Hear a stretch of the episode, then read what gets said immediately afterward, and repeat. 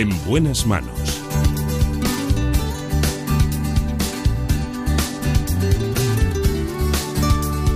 El programa de salud de Onda Cero. Dirige y presenta el doctor Bartolomé Beltrán.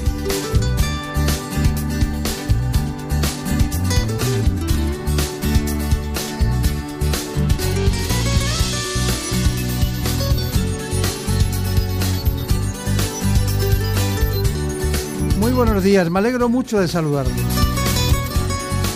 Tengo un gran interés en hablar de las enfermedades de transmisión sexual.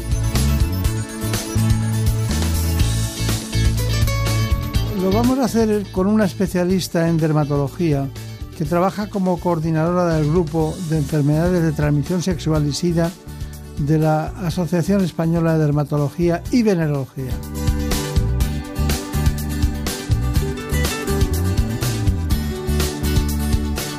Así que no lo duden, si nos acompañan sabrán todo sobre enfermedades de transmisión sexual. En buenas manos. El programa de salud de Onda Cero. Dirige y presenta el doctor Bartolomé Beltrán.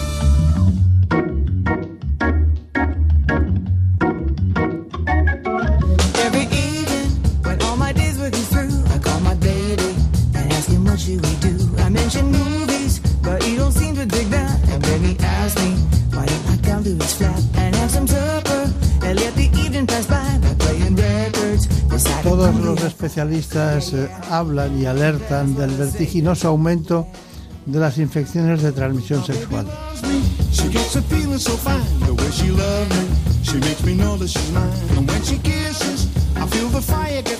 Hoy le toca contarnos este asunto a la doctora Alicia Comunión.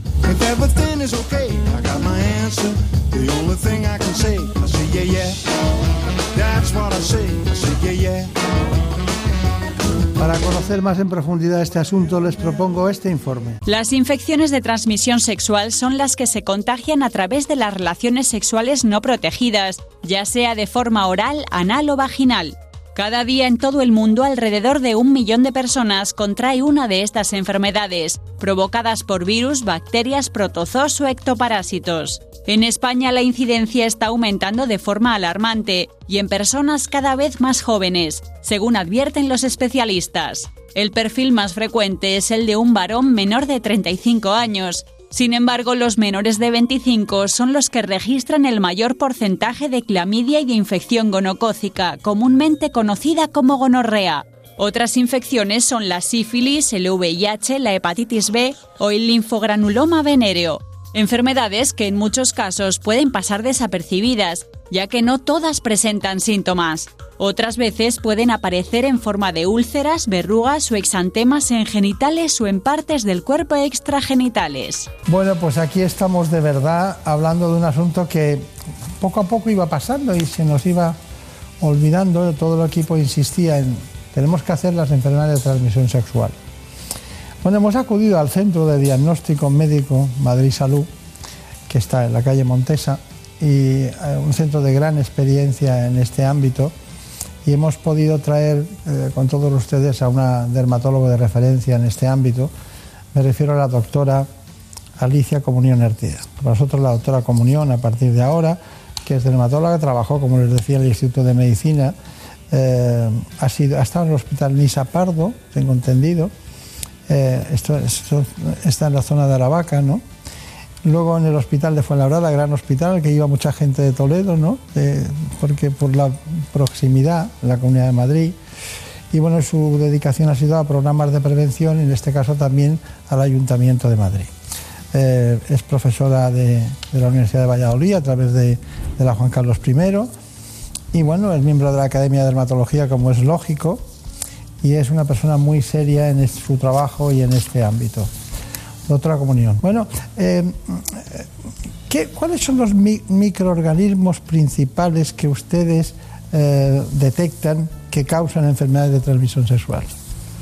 Bueno, pues en nuestro ámbito, es decir, en Europa, en España, en Estados Unidos, los gérmenes más frecuentes eh, son los víricos, dentro de las enfermedades víricas, el virus del papiloma humano, y de las bacterianas la clamidia trachomatis.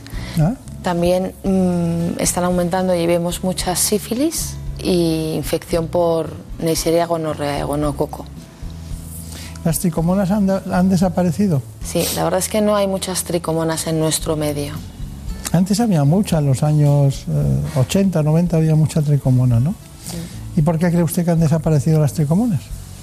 Pues No lo sabe. sé. O sea, yo creo que ahora hay otros gérmenes más prevalentes. Claro, claro. Bueno, llega alguien a la consulta. Esto es muy importante. Y llega solo o en pareja.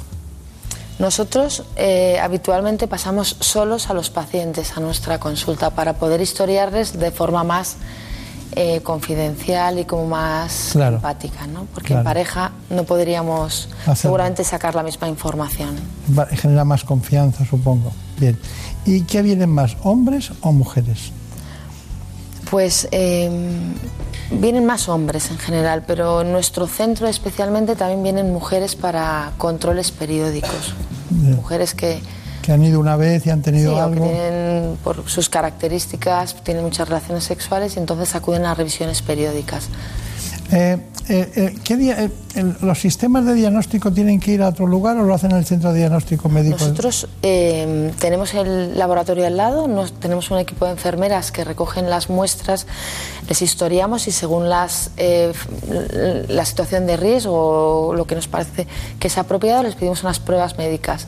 Esas pruebas se sacan inmediatamente en las consultas de al lado por nuestro equipo de enfermería y el mismo día van al laboratorio que está en el mismo complejo. Y allí se hacen todas las pruebas. Eh, hay una cuestión, siempre, cuando acuden a la consulta hay un motivo. Eh, siempre se manifiestan, hay un motivo doloroso, infeccioso, de flujo, de escozor, de picor. ¿Qué hay para que vayan a la consulta? ¿Qué es lo que les motiva más?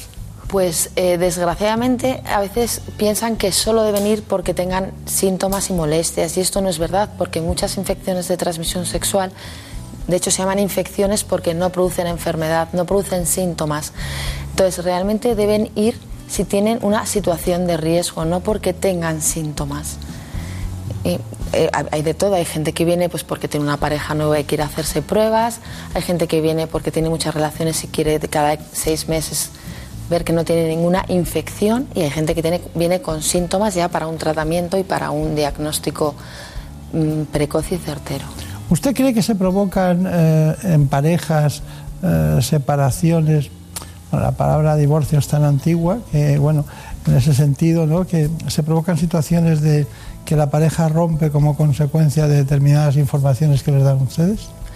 Eh, nosotros eh, realmente como somos un centro especializado, eh, nosotros ya vienen al revés, vienen normalmente gente que ha tenido un conflicto en su pareja y quieren hacerse pruebas para confirmar que no han tenido ningún contagio de nada. Nosotros mm, no, no estamos muy acostumbrados a esa situación de, que te- de tener que dar una información. No, es más bien al revés y no nos metemos en ello. Nosotros simplemente hacemos un diagnóstico y ponemos un tratamiento y hacemos un consejo adaptado al paciente. Pero al pasar individualmente no entramos en esos conflictos. Pero el diagnóstico ya- es una gran información, Sí. va implícita, ¿no? Entonces ustedes no se meten en los aspectos, eh, diríamos, eh, emocionales, afectivos, Bueno, a veces nos vienen, pero no intentamos evitar. Doctora Comunión, eh, segmentos de edad más frecuentes, porque eh, uno tiene la sensación que bueno, la banda de 35 45 años son las que eh, hay pareja y niños, tal, mm, se revisan, detectan algo y tal. Pero ¿cuál es, diríamos, en este momento la, cómo se estratifica la sociedad que acude a las consultas? Bueno, la mayoría de las infecciones de transmisión sexual eh, ocurren en menores de 35 años y en menores de 25 hay una prevalencia muy importante de alguna de ellas, por ejemplo, de la clamidia. Entonces es gente en general joven. Qué curioso.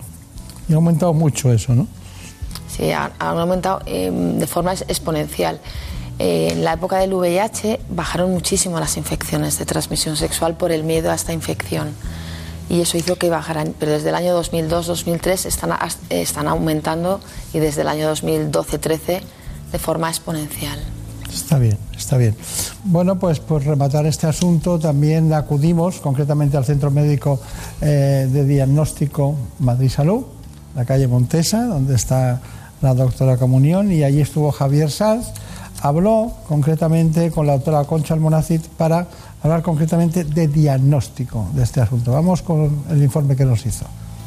Hoy en día, de las 30 especies que hay que pueden causar enfermedades de transmisión sexual, consideramos 8 verdaderamente patógenas. Cuatro de ellas incurables y cuatro curables. De las cuatro curables, aquí procesamos, como muy importante, Neisseria gonorrea. Es la segunda enfermedad de transmisión sexual de importancia ahora mismo en España. La primera es clamidia trachomatis, ¿vale? La segunda es Neisseria y es la que se procesa en este laboratorio, en las muestras en fresco, en los exudados, eh, sobre todo los superativos y en algún tipo de, de, otro tipo de, muestra. Las, eh, las que consideramos incurables son hepatitis, el virus de la inmunodeficiencia humana, el virus del papiloma humano y el del herpes simple. Estas enfermedades se van a tener por vida, aunque les pongamos un tratamiento y hoy en día hay tratamientos muy avanzados que pueden paliar los síntomas, ellas van a estar siempre ahí, los virus van a estar siempre ahí. Lo que necesitamos es decirle a la juventud que por favor sigan manteniendo la profilaxis adecuada para no contagiarlas porque cada vez tenemos más enfermedades en aumento. No damos abasto en los laboratorios al control de ellas y es necesario que la gente se conciencie precisamente del problema que existe en la transmisión. Si evitamos que exista una transmisión sexual, podremos prevenir este tipo de enfermedades que hoy en día es un problema muy importante en la juventud. Bueno, eh, un problema de salud pública potente, profundo, oculto, que hay que aflorar. Pero, ¿qué quería saber eh, Cristina Turiak? Eh, doctora Comunión, hay muchas dudas acerca del virus del papiloma humano. ¿Existen variantes? ¿Podríamos distinguir entre alto grado o, bajo grado de riesgo? ¿Puede derivar en cáncer? Bueno, el virus del papiloma humano podría ser otro programa o dos más de lo extenso que es y lo frecuente que es. Sí, hay muchos tipos que son oncogénicos y esto se conoce hace mucho tiempo. Eh, nosotros los dermatólogos los que vemos mm, son los condilomas acuminados, que son las verrugas genitales que están producidos básicamente por el 6 y el 11, que no son oncogénicos, pero puedes tener más de uno tipo. Es tan prevalente que gran parte de la población que tiene relaciones sexuales tiene algún tipo, tampoco hay que asustarse. Y se detecta con una citología muchas veces también. Los tipos, o sea, los tipos oncogénicos pueden afectar al cuello del útero y si entonces el screening se hace por citología, además de por la vacuna. Actualmente la prevención de cáncer de cuello ha avanzado mucho por la aparición de la vacuna del virus del papiloma humano. Esa era mi siguiente pregunta, acerca de la vacuna, porque hay muchísimas dudas. Actualmente se vacunan a las niñas de 12 años. ¿Qué sucede con aquellas mujeres que nos hemos vacunado a los 26 habiendo mantenido relaciones sexuales? ¿Es igual de eficaz? ¿Es una vacuna solo de mujeres o también de hombres? Las vacunas en general deben ponerse para evitar infecciones o enfermedades. Entonces, lo mejor es a ponerlas antes de empezar a tener relaciones sexuales. Por eso en el calendario vacunal se pone a los 12. Empezó a los 14, pero se necesitaban tres dosis y a los 12 son solo dos dosis. Y en España está financiada para mujeres, pero está la Sociedad Española de, Pediatría y Vacunas la recomiendan tanto en hombres como en mujeres antes de empezar a tener relaciones sexuales. Está bien. Aquí lo importante para ustedes es saber cómo, en qué estamos, en qué punto estamos en los tratamientos médicos. Doctora Comunión. Bueno, hay tratamientos para la mayoría de las infecciones de transmisión sexual, o sea, tampoco hay que ser que son incurables y hay guías europeas y americanas que nos marcan los tratamientos de elección en cada una de las infecciones que yo, que es lo que nosotros nos guiamos para el tratamiento, porque estas van cambiando. Entonces, por ejemplo, a lo largo de los años hay infecciones como el gonococo que ha ido cambiando porque se ha ido haciendo resistente a tratamientos.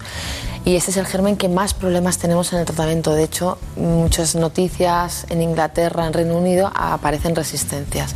Y hay otras infecciones como la sífilis, por ejemplo, que lleva toda la vida tratándose con penicilina G benzatina, porque es muy estable y, es muy, y responde muy bien al tratamiento. Entonces, todas ellas hay que diagnosticarlas, que es lo importante, que no se diagnostiquen bien y con un tratamiento eficaz y eso aparece en unas guías muy bien estandarizadas en Europa y en Estados Unidos. Está muy bien, está muy bien. Me alegra, me alegra saberlo, ¿no? Bueno, hay otra cuestión que tengo aquí anotada. Em, ¿El sexo seguro existe? Por supuesto, el sexo seguro existe. De hecho, cuando han dicho el tabaco mata, el tabaco es malo, pero el sexo en sí no es malo. O sea que el sexo es, una- es normal en la gente y por supuesto que hay sexo seguro. Y se debe eh, abocar a esto.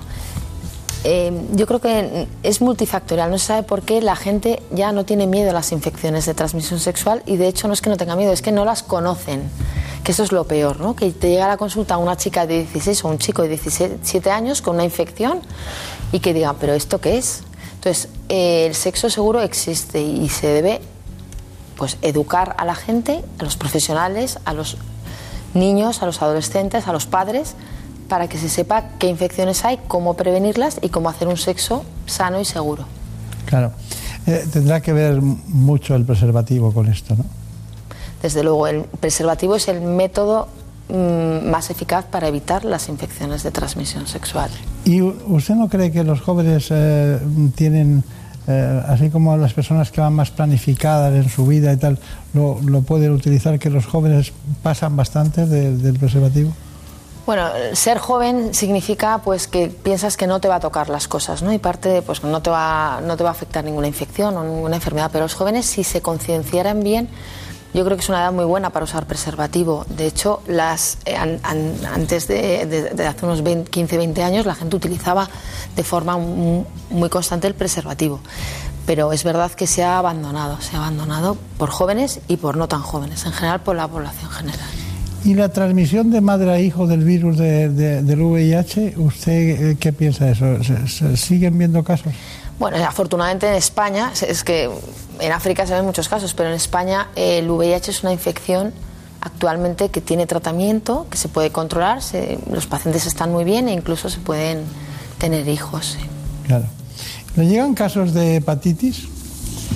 Sí, nosotros eh, afortunadamente la hepatitis de transmisión sexual es la hepatitis B, la puramente de transmisión sexual, y los jóvenes desde hace 30 31 años se vacunan desde el nacimiento, están vacunados de hepatitis B en España. Y luego hay otros dos tipos de hepatitis que vemos, la hepatitis A, que es la de transmisión fecal oral, que en España hay muy poca prevalencia ya de hepatitis A, pero entre chicos sí que vemos brotes de hepatitis A. Y la hepatitis C, que es por vía sanguínea, que se transmite, exactamente la vemos en chicos que tienen sexo con chicos y en consumo de drogas también. Ahora mismo la están viendo personas que bueno, nos llaman después o ponen mensajes desde México, desde Chile, Argentina y en toda España. ¿no? Entonces, eh, y usted es dermatólogo, ¿qué recomendación haría? ¿A quién debe ir? ¿Alguien que tenga un problema de o piense que puede tener un problema de una enfermedad de transmisión sexual? Bueno, en general no solo lo tratamos los dermatólogos, hay muchos centros en que hay médicos eh, de familia o de infecciosas. Mm, Yo creo que es muy sano que la gente cuando empieza a tener relaciones sexuales y cambia de pareja o tiene varias parejas, una vez al año, por lo, por lo menos vaya a hacerse un screening de infecciones de transmisión sexual, no solo porque tengan síntomas, y que se conozca muy bien qué prácticas sexuales transmiten ciertas enfermedades, porque, por ejemplo, por sexo oral sin protección se puede contagiar gonococo o clamidia, puede estar en faringe y puede transmitirse. Entonces, por lo menos conocerlo y hacer un screening, pues por mm, anual es bastante buen screening. Claro, una vez al año. Bien. Bueno, eh, el doctor Alejandro Martín Gorgojo, ¿no?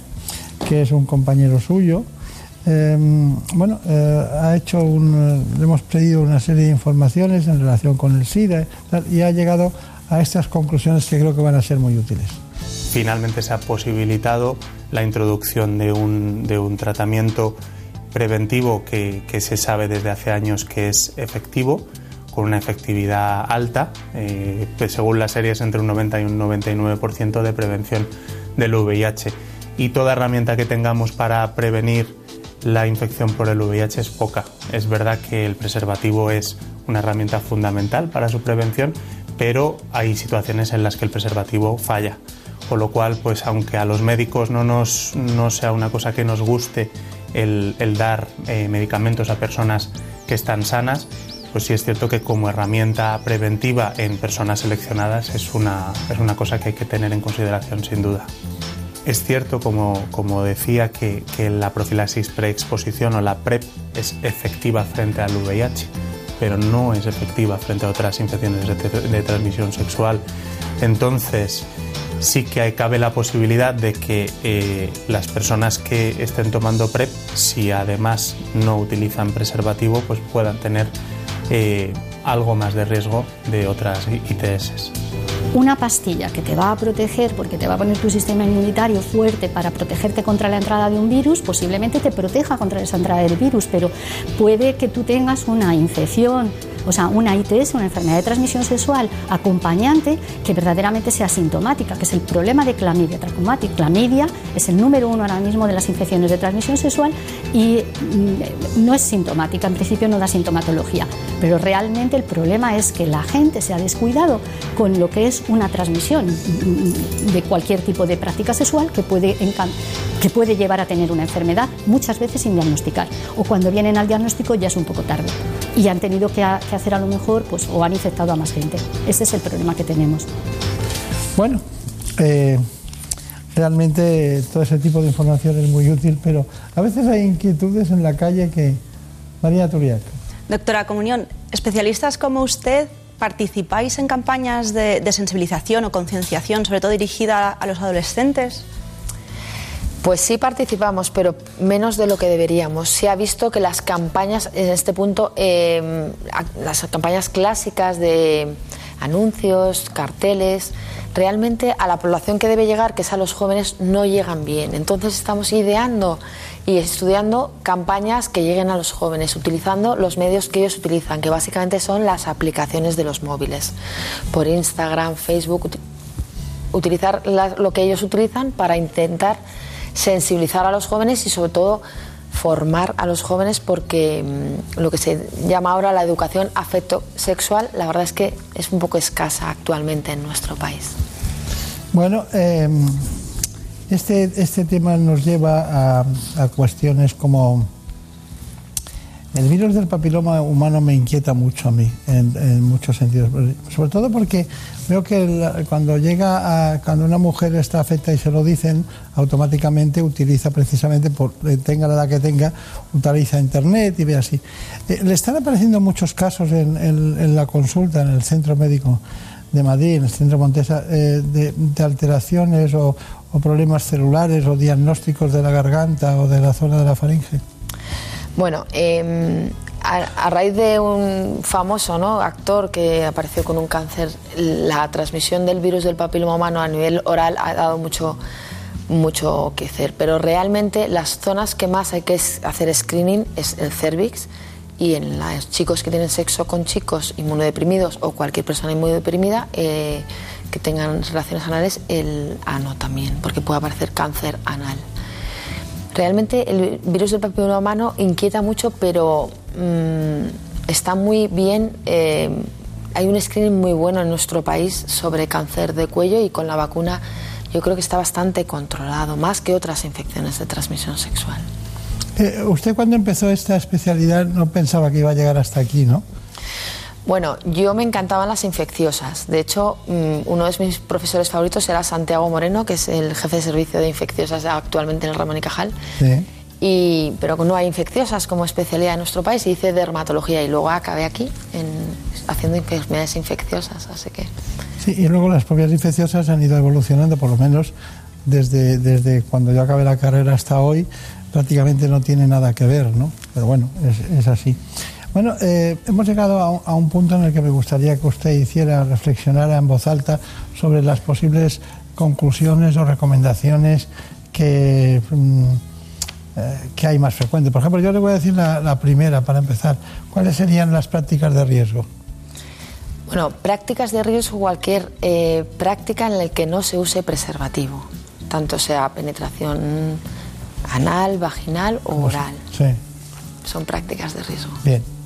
Conclusiones. Por otro lado, eh, yo creo que es muy importante conocer qué infecciones de transmisión sexual hay en nuestro medio, estar sensibilizados y saber cómo se transmiten, que algunas son asintomáticas, como la clamidia, y si no se diagnostican, pues con el tiempo pueden producir problemas en el aparato reproductor, como se ha dicho, importantes sobre todo en las chicas, y que son de diagnóstico sencillo si se piensa en ellas y si se hace en la prueba específica con lo cual es importante, ante una situación de riesgo, acudir a su médico o a un centro especializado para hacer un diagnóstico y un tratamiento eficaz y poder curarlas.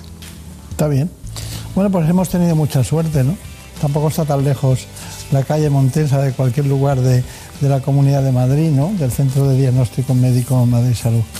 Bueno, ha sido un placer, muchas gracias por haber venido. Eh, así no sé por qué su segundo apellido eh, me, me suena de especialistas, mm, no sé de qué especialidad, pero Atienza es una- un apellido que, que me suena de otro. La doctora Alicia Comunión Artieda. Pues que tenga mucha suerte, muchas gracias. Muchas gracias. En buenas manos. Es lógico. Murprotec, empresa líder en la eliminación definitiva de las humedades, patrocina la salud en nuestros hogares. ¿Te lo dije o no te lo dije? Sí, papá. Si es que nunca me haces caso. ¿Cuánto dinero te has gastado ya en, en las dichosas humedades para nada? Tienes razón, papá. Si hubieras llamado Murprotec desde el principio, otro gallo cantaría. Que te eliminan las humedades de forma definitiva y te dan una garantía de hasta 30 años. Anda, pásame el contacto, porfi. Llama al 930 1130 o entra en murprotec.es. Es que lo que no sepa un padre. En buenas manos. El programa de salud de Onda Cero. Dirige y presenta el doctor Bartolomé Beltrán.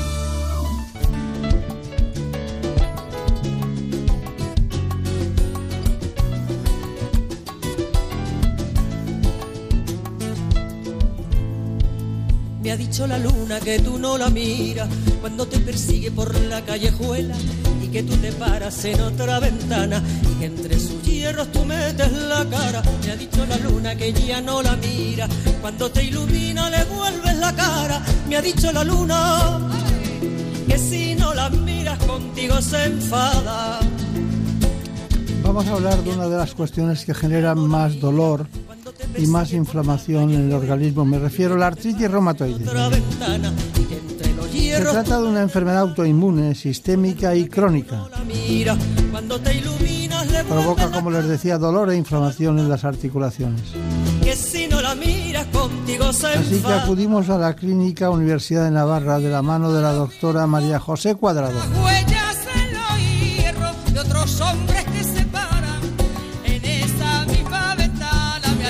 la luna que si no la mira, contigo se enfada.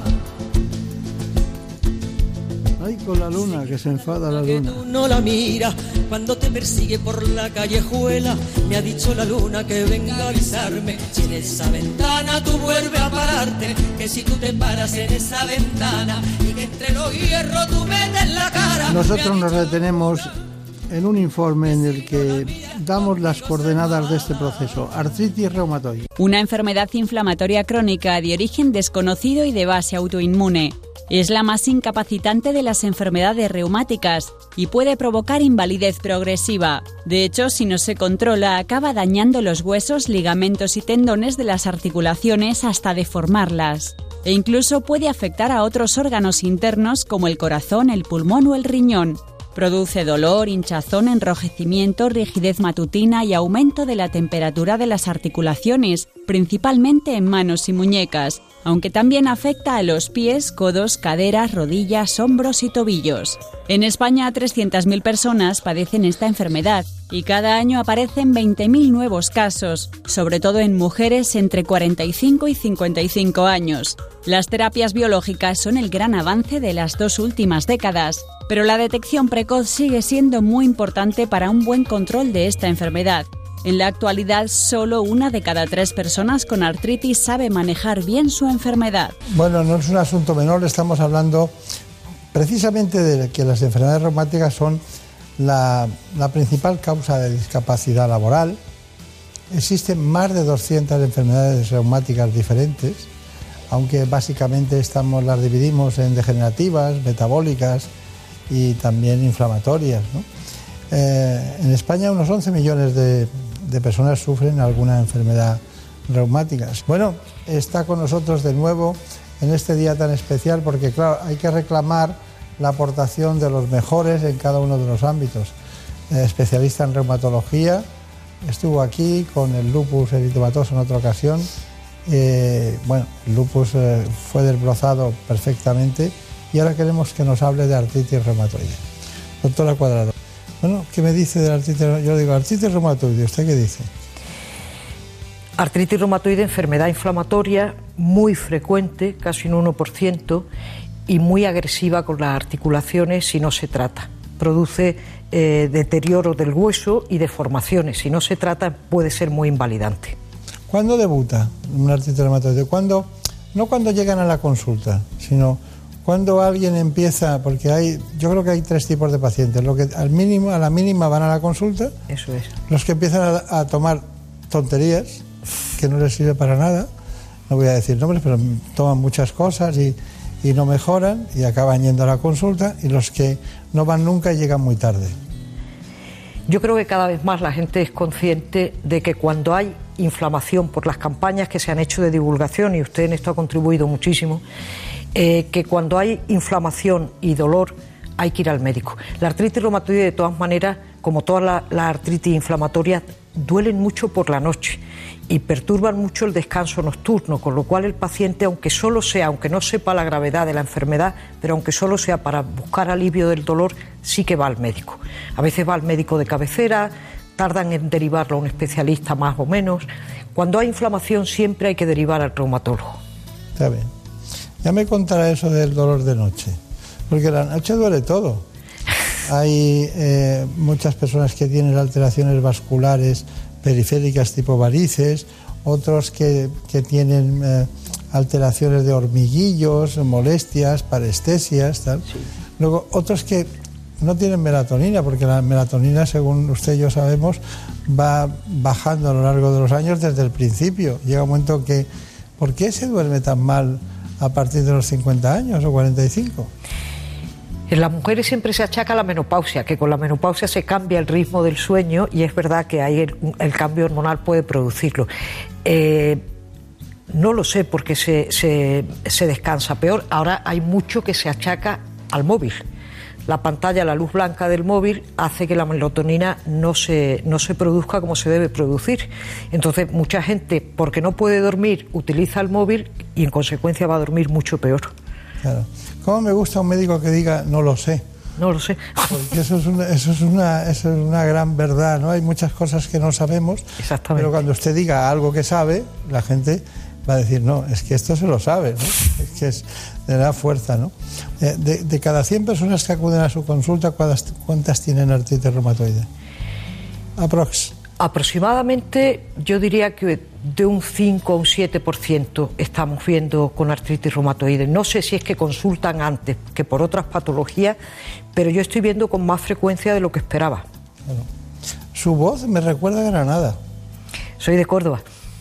No quedamos lejos. No quedamos lejos, pero est- estuvo en Granada, ¿no? En Málaga. En Málaga es donde estuve. No se llevan muy bien los malagueños y los, y los, y los granadinos, ¿no? No, no se llevan bien. Tampoco los cordobeses con los sevillanos. Tampoco, tampoco. Siempre hay rivalidad.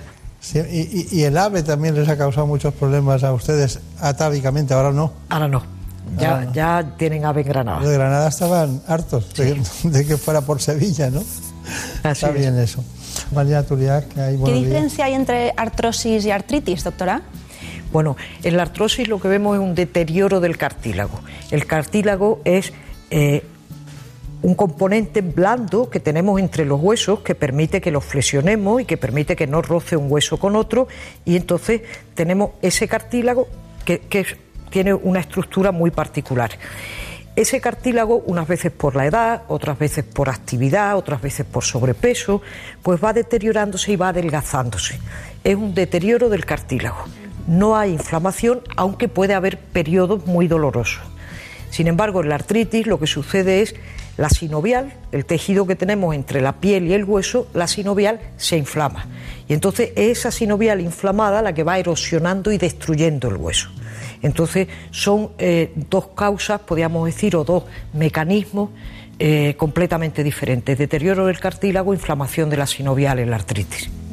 Está bien, interesante. ¿Usted sabía que fumar multiplica eh, por cuatro el riesgo de padecer artritis reumatoide y aumenta el riesgo de padecer artritis y también uveitis? No sabía en concreto que era multiplicado por cuatro. Sí que lo incrementaba, pero en concreto que era por cuatro la multiplicación, no. Eh, sí es muy conocido el mecanismo por el que el tabaco sobre el sistema inmune, unos anticuerpos que se llaman eh, anticuerpos anti-CCP, un péptido citrulinado, hace que se produzcan más. Entonces eso confiere un riesgo mayor de artritis reumatoide. Me sorprende, no conocía ese mecanismo, esa Es- fisiopatología, ¿no? Sí, los péptidos citrulinados. Qué curioso. Porque, claro, muchas también influirá en otros que a lo mejor no conocemos, porque realmente el tabaco trastorna muchos órganos y aparatos eh, que nosotros no- a veces no conocemos. Siempre pensamos la relación con el cáncer de pulmón. Exacto, o con el infarto de miocardio, o con Sí. enfermedades vasculares. Otro problema con el tabaco es que hace que algunos medicamentos se absorban peor. Por ejemplo, una- un medicamento que utilizamos mucho, hidroxicloroquina, que a lo mejor muchos pacientes lo conocen como dolquine, que prácticamente toda la artritis reumatoide y todos los pacientes con lupus lo llevan, en los pacientes eh, que son fumadores se absorbe muy mal, prácticamente no se absorbe. Claro, claro. Bueno, eh, nosotros hemos eh, continuado con la Sociedad Española de Reumatología y hemos visto una serie de elementos y tratamientos complejos. El tratamiento de la artritis reumatoide engloba dos tipos de fármacos, los que se utilizan para aliviar el dolor, antiinflamatorios y corticoides, y los que sirven para modificar la enfermedad a largo plazo. Según la Sociedad Española de Reumatología, no son eficaces en el 100% de los pacientes, por lo que habitualmente el médico prescribe varios de forma secuencial hasta encontrar aquel que sea más eficaz y mejor tolerado. El pilar fundamental de la terapia contra la artritis reumatoide son los fármacos antirreumáticos modificadores de la enfermedad, los llamados FAMES. Según la SER, la prescripción precoz de estos tratamientos es fundamental para reducir al máximo la inflamación articular y la progresión en la enfermedad. En los casos en los que los FAMES no funcionan de forma adecuada, los especialistas tratan la patología con terapias biológicas. Estos son medicamentos diseñados con fórmulas complejas elaboradas a partir de células vivas que han demostrado ser muy eficaces para mejorar el dolor y la inflamación y para evitar la destrucción articular. Si la enfermedad está muy avanzada, el paciente puede necesitar cirugía. Bueno, doctora Cuadrado, eh, ¿usted cómo enfoca el tratamiento de una artritis reumatoide? Me imagino que tendrá en cuenta la edad, el momento evolutivo, una serie de cuestiones. Pero una vez que, digamos, tiene el caso más común, más frecuente, ¿qué hace? intentar conseguir la remisión de la enfermedad lo antes posible. Ese es el objetivo. Eh, la inflamación y el dolor es lo que nos guía para decir la enfermedad está mejorando o está remitiendo. También análisis como la PCR, marcadores de inflamación. Hoy en día eh, hay que ser muy rápido y, y muy serio en el tratamiento de la artritis reumatoide. Si en los primeros meses de la artritis reumatoide damos medicación que se llama modificadora de la enfermedad, que realmente para la progresión de la enfermedad, esa persona va a poder hacer una vida normal. Sin embargo, si no actuamos con rapidez y ponemos la medicación adecuada, podemos ir a lo que antes había la artritis reumatoide, que eran sillas de ruedas, que ya no se ven. Yo empecé reumatología hace muchos años, en el año 81, y la sala de espera de reumatología estaba llena de sillas de ruedas. Hoy en día no se ve ni una, porque los tratamientos que modifican las enfermedades paran el progreso de la enfermedad y no hay destrucción de la articulación. ¿eh? Y tampoco se, se afectan otros órganos pulmonar porque paramos la progresión de la enfermedad. Y en los últimos 20 años han aparecido los tratamientos biológicos para el porcentaje, que era casi un 40%, que no respondían a estas drogas modificadoras de la enfermedad, que las paran, pues ese 40% ahora tenemos tratamientos biológicos. ¿Qué es un tratamiento biológico? Bueno, pues sabemos, dice, hay una molécula en el organismo que se llama TNF y tiene un papel importantísimo en la inflamación. Vamos a bloquearla. Entonces, como no bloqueamos todo el sistema inmune, bloqueamos esa molécula. Y ese paciente, la enfermedad se para y pueden hacer una vida normal. Entonces, tremendamente importante, un diagnóstico rápido y un tratamiento muy dirigido. Los famosos anti-TNF. Anti-TNF, pero también tenemos contra otras proteínas, interleuquina Claro, 6. Diana. Exacto. A veces un paciente no responde a anti-TNF, quizá hay otra molécula que es la que tiene un papel más predominante en su enfermedad. Entonces tenemos que pasar interleuquina 6, tenemos que pasar, han salido pequeñas moléculas. Ahí, ahora mismo estamos en una luna de miel, podríamos decir, para el tratamiento de cualquier tipo de artritis inflamatoria. Tenemos tratamiento excelente y ningún paciente se debe privar de ello porque cambia la calidad de vida totalmente. Si me lo permite, para que, para que todo el mundo. La, la simplicidad de lo que ha dicho consistiría en decir: antes dábamos tratamientos para el conjunto del organismo, aunque no lo necesitaran. Exactamente. Y ahora vamos exactamente. específicamente a la molécula que es la causante de la patología, con lo cual. Lo ha definido perfectamente. Se para, se para to- todo. Bueno, eh, Marina Turiac, ¿alguna pregunta? ¿Podría un fisioterapeuta o el ejercicio físico evitar la rigidez que creo que sienten cuando Sí. se despiertan por la mañana, sobre todo? Sí, la rigidez es un síntoma de actividad, sobre todo cuando dura más de media hora o una hora, eso ya te está indicando que la enfermedad está activa. Pero indudablemente, eh, cuando hacen ejercicio adecuado, que no sea un ejercicio de impacto, no ponemos una artritis reumatoide a correr por el pavimento, pero hacer pilates, nadar, ejercicios que tengan poco impacto van muy muy bien. Y ahí está más una afectación de rodilla, pues fortalecer el cuádriceps les va a venir muy bien. ¿eh? Hay una afectación de raquis cervical, que se, de la columna cervical, que pues todo lo que sea relajar esa musculatura le va a venir muy bien. El ejercicio mejora mucho. ¿Algo más? No, tenía dudas de los medicamentos biológicos, que, nunca, nunca había oído hablar de ellos, pero, pero bueno, ya nos lo ha Están- aclarado. podríamos decir, son medicamentos de diseño. Están diseñados para bloquear una molécula que está causando problemas, como los de la artritis. Claro. Bueno, hay una artritis que llamamos idiopática de causa desconocida, que se da, que llamamos infanto juvenil, ¿no? Sí. Eh, Elena Fernández Puyol ha preparado un informe, luego lo matizamos sobre este asunto. Muy bien. Es común atribuir enfermedades reumáticas a personas mayores. Sin embargo, al menos uno de cada mil niños padece alguna de estas patologías.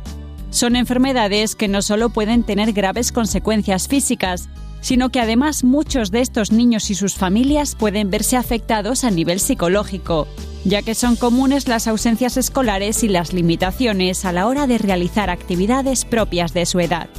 Los expertos insisten en la importancia de un diagnóstico y un tratamiento tempranos para controlar los síntomas y sus complicaciones asociadas y lograr así una buena calidad de vida y evitar discapacidad en el futuro. Existe una gran cantidad de enfermedades de este tipo, pero la más común en la infancia es la artritis idiopática juvenil, que engloba diversas formas de artritis de causa desconocida. Se caracteriza por causar inflamación persistente en las articulaciones y sus síntomas son el dolor, la inflamación y la limitación del movimiento. Bueno, ¿qué, qué matizaciones hacemos?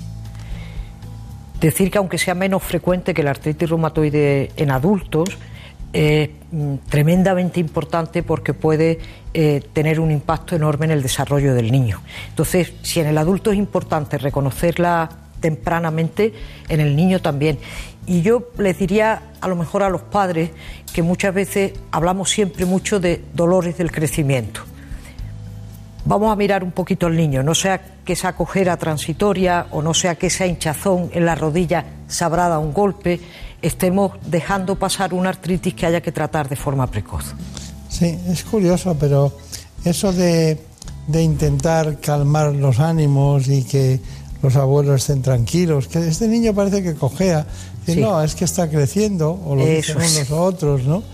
Y, y da lugar a, a un enlentecimiento en la posibilidad de estar ante el especialista. Exacto, sobre todo si ven hinchazón, aumento de tamaño en las articulaciones o, como usted ha dicho ahora, una cojera, ese niño hay que verlo. ¿Y, y- y usted qué hace en esos casos? Porque, claro, debe ser distinto el enfoque terapéutico, ¿no? No, el enfoque terapéutico es igual de, podríamos decir, eh, agresivo o, profundo, como queríamos, eh, queramos decirlo, que en los adultos, incluso más. En el adulto, por ejemplo, eh, algunas veces se ponen corticoides que son más rápidos que los demás fármacos.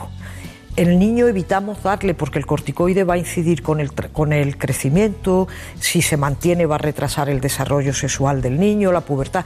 En el niño hay que ser muy cuidadoso con no producir efectos secundarios que están en pleno desarrollo y que luego van a ser irreversibles. Entonces, los fármacos, la- los medicamentos que modifican la enfermedad hay que darlos muy pronto, muy pronto. El tratamiento es el mismo, pero teniendo en cuenta la edad y el proceso, el momento evolutivo, La del- dosis. del desarrollo estratoponderal del niño, en todo. Exacto. Bueno, y hay una cuestión que no hemos tratado. Eh, yo he leído en alguna ocasión congresos nacionales que han hablado de que la dieta mediterránea también es beneficiosa para pacientes con artritis reumatoide o artrosis. Bueno, la dieta mediterránea es, es buena para todo, Para todo. porque no puede hacer daño, ya lo sabemos. Pero ¿hay alguna especificidad en ese sentido? Ahora mismo no hay datos científicos que apoyen que la dieta mediterránea puede mejorar o prevenir o hacer que no progrese, en concreto la artritis reumatoide o la artritis crónica juvenil de los niños. Parece que en otro tipo de artritis que afecta más a los varones y que afecta sobre todo a la espalda, la llamada espondilitis o espondiloartropatía, parece que la permeabilidad del intestino y la dieta pueda tener un papel más relevante. Pero en la artritis reumatoide todos estos procesos inflamatorios tienen más problemas vasculares que la gente normal. Claro. Entonces una dieta mediterránea siempre va a tener un mejor eh, impacto en todo el riesgo vascular. Siempre ayuda. claro. Eso es. Y, y yo tengo una sensación, lo voy a decir en esquema y usted me, me saca de la duda. Eh, tengo la sensación de que la cirugía y la artrosis pueden, pueden cabalgar juntas, pero la artritis reumatoide y la cirugía no deberían cabalgar juntas. Toda la razón. La artrosis, lamentablemente, no tenemos nada ahora mismo que detenga el, deterioro del cartílago, ni que regenere el cartílago. Entonces, una artrosis de rodilla o una artrosis de cadera van a acabar en cirugía y tenemos prótesis excelentes y van muy bien. La artritis reumatoide se destruye el hueso, no es el cartílago, es el hueso. Entonces, es muy difícil en una artritis reumatoide, re- eh, podríamos decir, reemplazar ese hueso con una prótesis. Pero sobre todo lo más importante es que hoy, bien tratada una artritis reumatoide, no va a necesitar cirugía porque no hay deformaciones. Bien, bueno, nos queda simplemente un paseo por el ejercicio físico y vamos con las conclusiones. Según una encuesta realizada entre casi 100 personas con artritis reumatoide, quienes realizaban ejercicio físico, un 80% de ellos, afirmaron que su práctica les ayuda a sobrellevar los síntomas. Destacaron entre los principales beneficios la mejora psicológica y la liberación de estrés. Beneficios que unidos al aumento de la flexibilidad y el fortalecimiento de la musculatura, contribuyen a una notable mejora de la calidad de vida. Y entre las actividades preferidas por los pacientes destacan caminar a paso rápido y nadar. En España se diagnostican 20.000 casos de artritis reumatoide cada año, una enfermedad inflamatoria de causa autoinmune. Un diagnóstico temprano, una terapia adecuada y la práctica regular de ejercicio físico son las mejores herramientas para combatirla. Bueno, estaba anotando aquí que, bueno, según nuestros datos, el 5% eh, de aumento de las enfermedades reumáticas eh, se deberá a algo. No sabemos a qué, pero está aumentando las enfermedades reumáticas lentamente, pero progresivamente. Y luego que constituyen un problema sanitario Muy importante. muy importante por el, el gasto que supone para las arcas de la, de la seguridad Sí. social y del conjunto de los ciudadanos. ¿no? Eh, Los medicamentos biológicos han venido a resolver y a mejorar enormemente la vida de los pacientes, pero también son enormemente caros. Yo siempre digo que todo, empezando por los médicos y terminando por el último español, tenemos que sacar la seguridad social adelante todos. Y en eso tenemos que ser muy conscientes de lo que prescribimos, para qué y de lo que exigimos y para qué. Claro, claro, claro. Bueno, solo me queda sobre artritis reumatoide que me haga unas conclusiones para que no las olvidemos. Ya no estamos, ya hemos pasado la consulta con usted, no somos niños, la infanto juvenil la dejamos aparte, ya la hemos matizado, pero alguien afecto a artritis reumatoide, ¿qué les podría decir? Si alguien sospecha que tiene una artritis reumatoide, que le va a dar unos síntomas muy característicos, inflamación, articulaciones de las manos, muchas veces de los pies, simétrica, inflamación en articulaciones, consultar un especialista lo antes posible. Como siempre, entender la enfermedad y entender el tratamiento. Cuando la enfermedad y el tratamiento se entienden, la mitad de los problemas están resueltos. Y como he dicho otras veces, ser muy estricto en el cumplimiento del tratamiento. La artritis reumatoide hoy no tiene por qué limitarle su vida. Está bien. Bueno, pues eh, es muy fácil. Es muy fácil hablar con usted, no solo en directo aquí en el programa, sino se acerca uno a la Clínica de la Universidad de Navarra y le puede contar lo mismo de otra manera como paciente. Y yo estoy seguro, porque hay veces que lo ves, ¿no?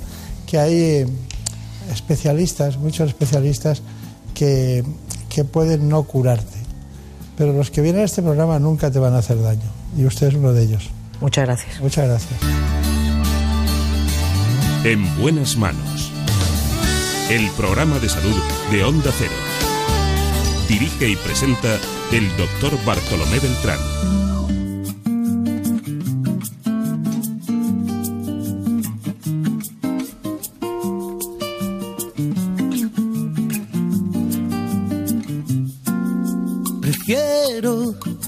No hacer caso a la cabeza. Pues de vez en cuando hay que hacer caso a lo que nos dicen los especialistas, porque unos 25.000 hombres son diagnosticados de cáncer de próstata cada año en España. Por hecho, perder una apuesta. Prefiero olvidar a no haber querido caer en la trampa. En la segunda parte del programa hablaremos de este asunto con el doctor Enrique Ramos, pero antes les recuerdo que nuestros compañeros cada hora les mantienen permanentemente informados. Vamos con los servicios informativos.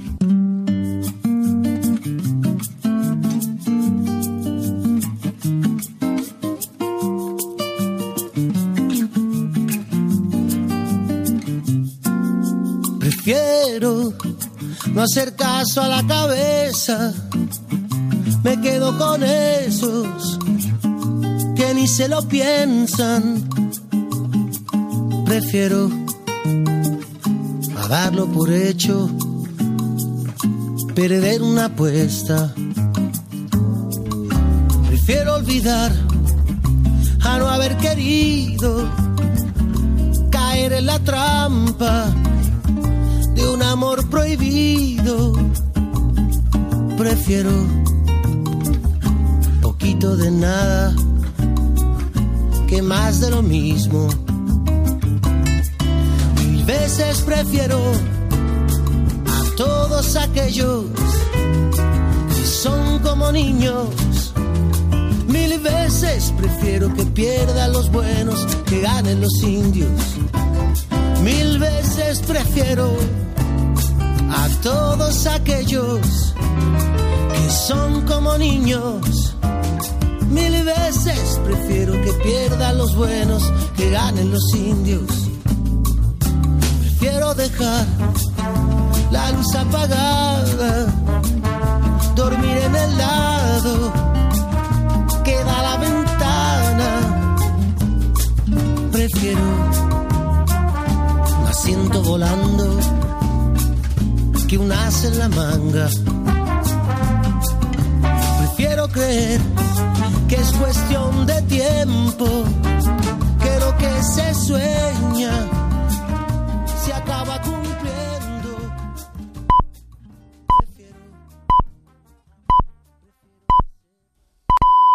Son las 5 de la mañana, las 4 en la comunidad canaria.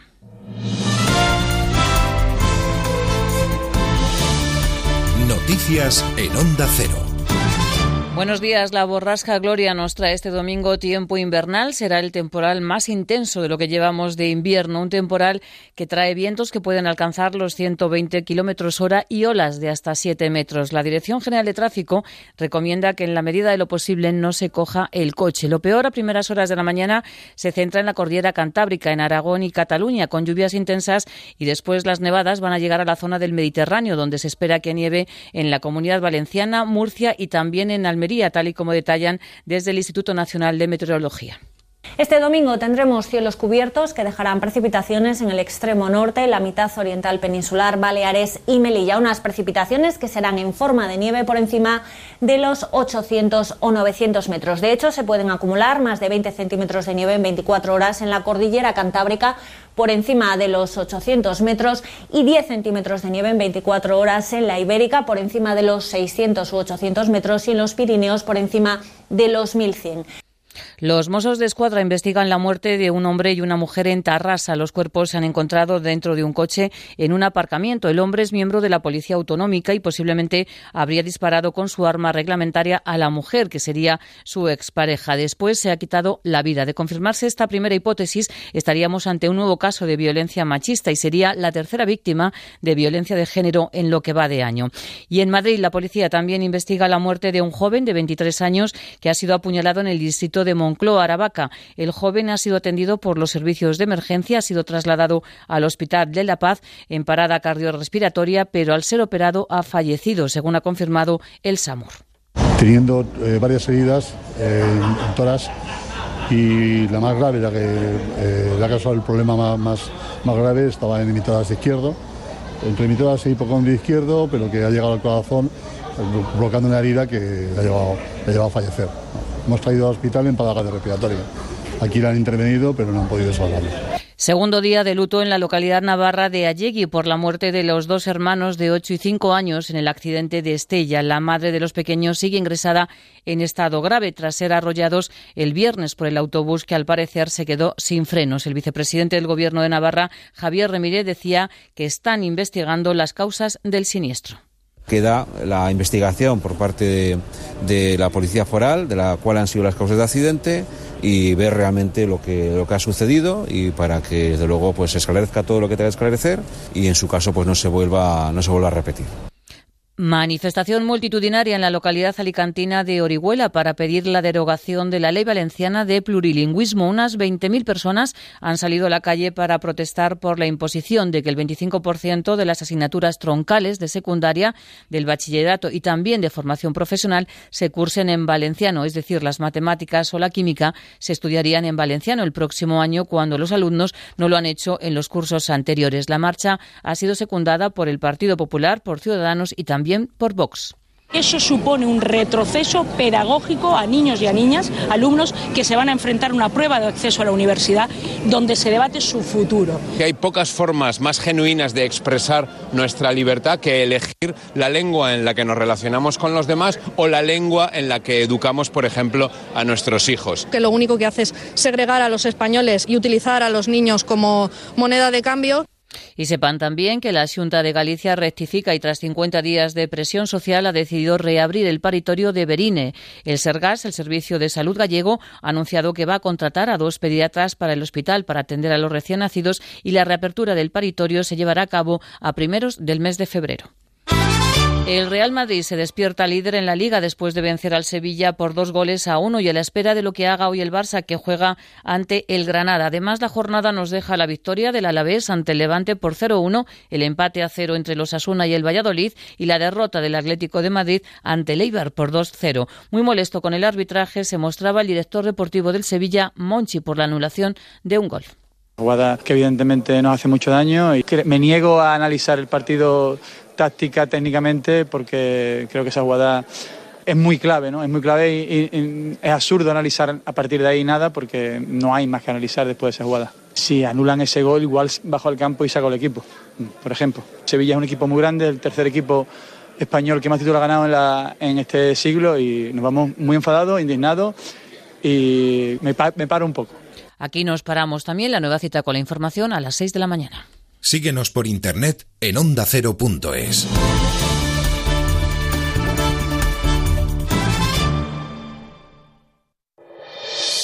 Este domingo, tarde de fútbol en Radio Estadio. Desde las 2 en la web, en la app y en el 954 de la onda media de Madrid, Betis Real Sociedad.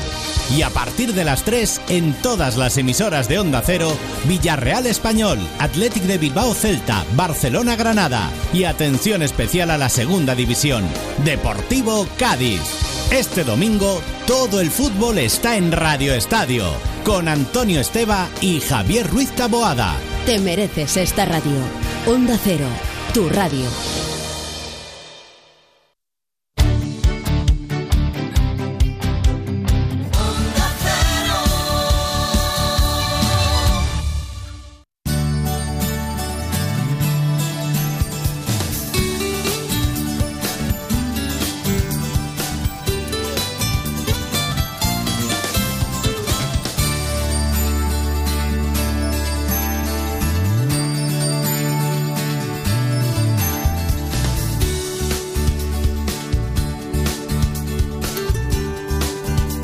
Buenas manos.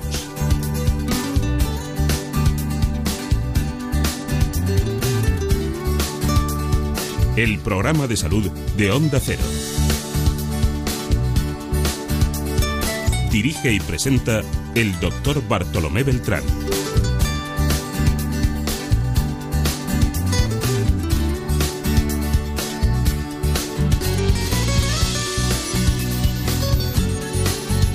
Y vamos en esta segunda parte del espacio con lo prometido. El doctor Enrique Ramos, urólogo, él trabaja en el Hospital de Valdecilla, Santander, y nos va a hablar del cáncer de próstata.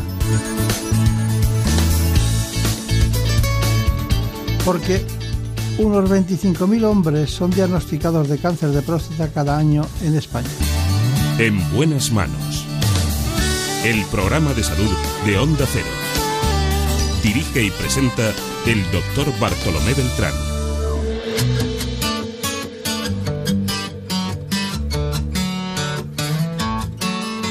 ¿Quién te dijo esa mentira? Que eras fácil de olvidar.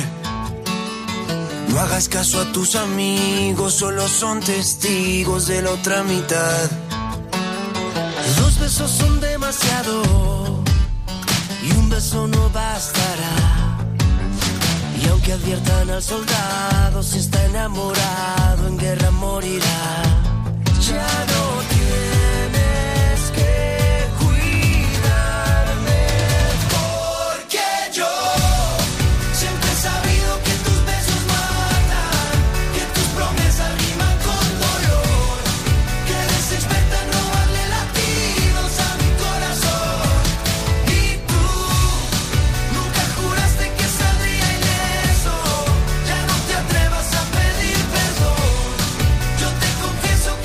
Antes de cualquier otra cosa, les propongo a todos ustedes que conozcan cuáles son los verdaderos aspectos que influyen en la aparición de cáncer de próstata. El cáncer de próstata es uno de los tumores más comunes y temidos por los hombres a partir de los 50 años, aunque la incidencia máxima se suele registrar en torno a los 70. Con 25.000 casos al año es el tercer tipo de cáncer más frecuente en España tras los de pulmón y estómago. Sin embargo, sus posibilidades de curación aumentan hasta un 90% si se detecta a tiempo. En sus fases iniciales es posible aplicar tratamientos poco agresivos para el paciente, que mantienen su calidad de vida y minimizan los efectos secundarios. Pero para lograr este diagnóstico precoz, los hombres deben someterse a revisiones prostáticas, tengan o no antecedentes familiares. En cuanto al tratamiento quirúrgico, primero el uso de la laparoscopia y más tarde la incorporación del robot Da Vinci suponen grandes ventajas tanto para el cirujano como para el paciente. Bueno, pues aquí estamos, nos acompaña uno de los grandes especialistas que trabajan en España en el ámbito de la urología. En este caso es en el Hospital Universitario Valdecilla, en Cantabria, en Santander. Se trata del doct- del doctor Enrique Ramos. Bueno, eh, eh, hemos tratado la- el cáncer de próstata en alguna ocasión y, y hoy me gustaría más adentrarnos en el mundo del diagnóstico y del tratamiento. ¿no? Hay muchas cosas que, que preguntar, pero hay una básica y fundamental y es eh, ¿por qué, por qué o cuáles son las causas por las que los hombres tienen cáncer de próstata? ¿Sabemos cuáles son las causas? Pues sí, la verdad es que sabemos que el 85% de las veces los cánceres de próstata son esporádicos y el 15% son hereditarios. Entonces, sabiendo esa premisa, pues eh, podemos hacer poco para prevenirlo. Es más, os contaré que eh, ha habido muchas estrategias de prevención, que siempre se habla de que si los tomates eh, previenen, que si la gente que toma Licopeno, soja, ¿no? por ejemplo, exactamente los licopenos, eh, la gente que toma soja, pero luego todo eso no se ha evidenciado. Es decir, hay que comer sano y tener unos hábitos saludables, pero realmente para prevenir el cáncer de próstata no hay una evidencia alta. Ya, ya, ya. Eh, cuando hablamos de, cáncer, de, hipertrofia benigna o próstata benigna, por llamarlo de alguna manera, o cáncer de próstata, estamos hablando de dos cuestiones diferentes, benigno maligno, ¿no? que ocurre en muchos órganos y aparatos. Pero cuando hablamos de benigno, eh, el tránsito de benigno maligno es siempre o, originariamente es maligno y originariamente es benigno que se transforma en maligno. ¿Cómo es ese proceso? Buena pregunta. A ver, siempre nos pasa, eh, o me pasa que veo pacientes y me dicen, eh, me han operado de la próstata, o me han operado a mi padre de la próstata, pero, pero ¿de qué? ¿De qué? ¿De cáncer de próstata o de algo benigno? Pero como bien dice, es totalmente diferente. Los síntomas de próstata, es decir, por ejemplo, ir mucho al baño, levantarse por la noche, tener una necesidad imperiosa de ir al baño, todo eso es benigno. El 99% de las veces es benigno. El cáncer de próstata, en cambio, es, no da síntomas, no da síntomas hasta que son en etapas ya muy avanzadas. Es decir, que todo lo que tengamos síntomas, sobre todo tranquilidad, porque esos síntomas casi siempre son por algo benigno y muy pocas veces por algo malo, porque cuando ya es malo es que hay enfermedad en los huesos y es otro tipo de sintomatología. Entonces es muy importante diferenciar esto. Vamos con el benigno.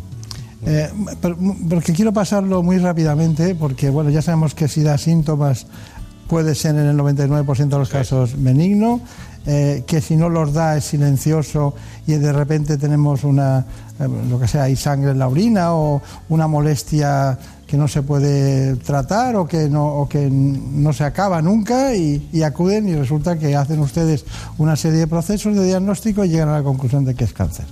Eh, mm, dicho esto, ustedes hacen un test que según mis datos llaman test internacional, eh, un test que, debe ser un test que es transnacional en todos los países, lo tienen por costumbre, una ecografía y una flujometría. ¿Me puede diferenciar las cosas?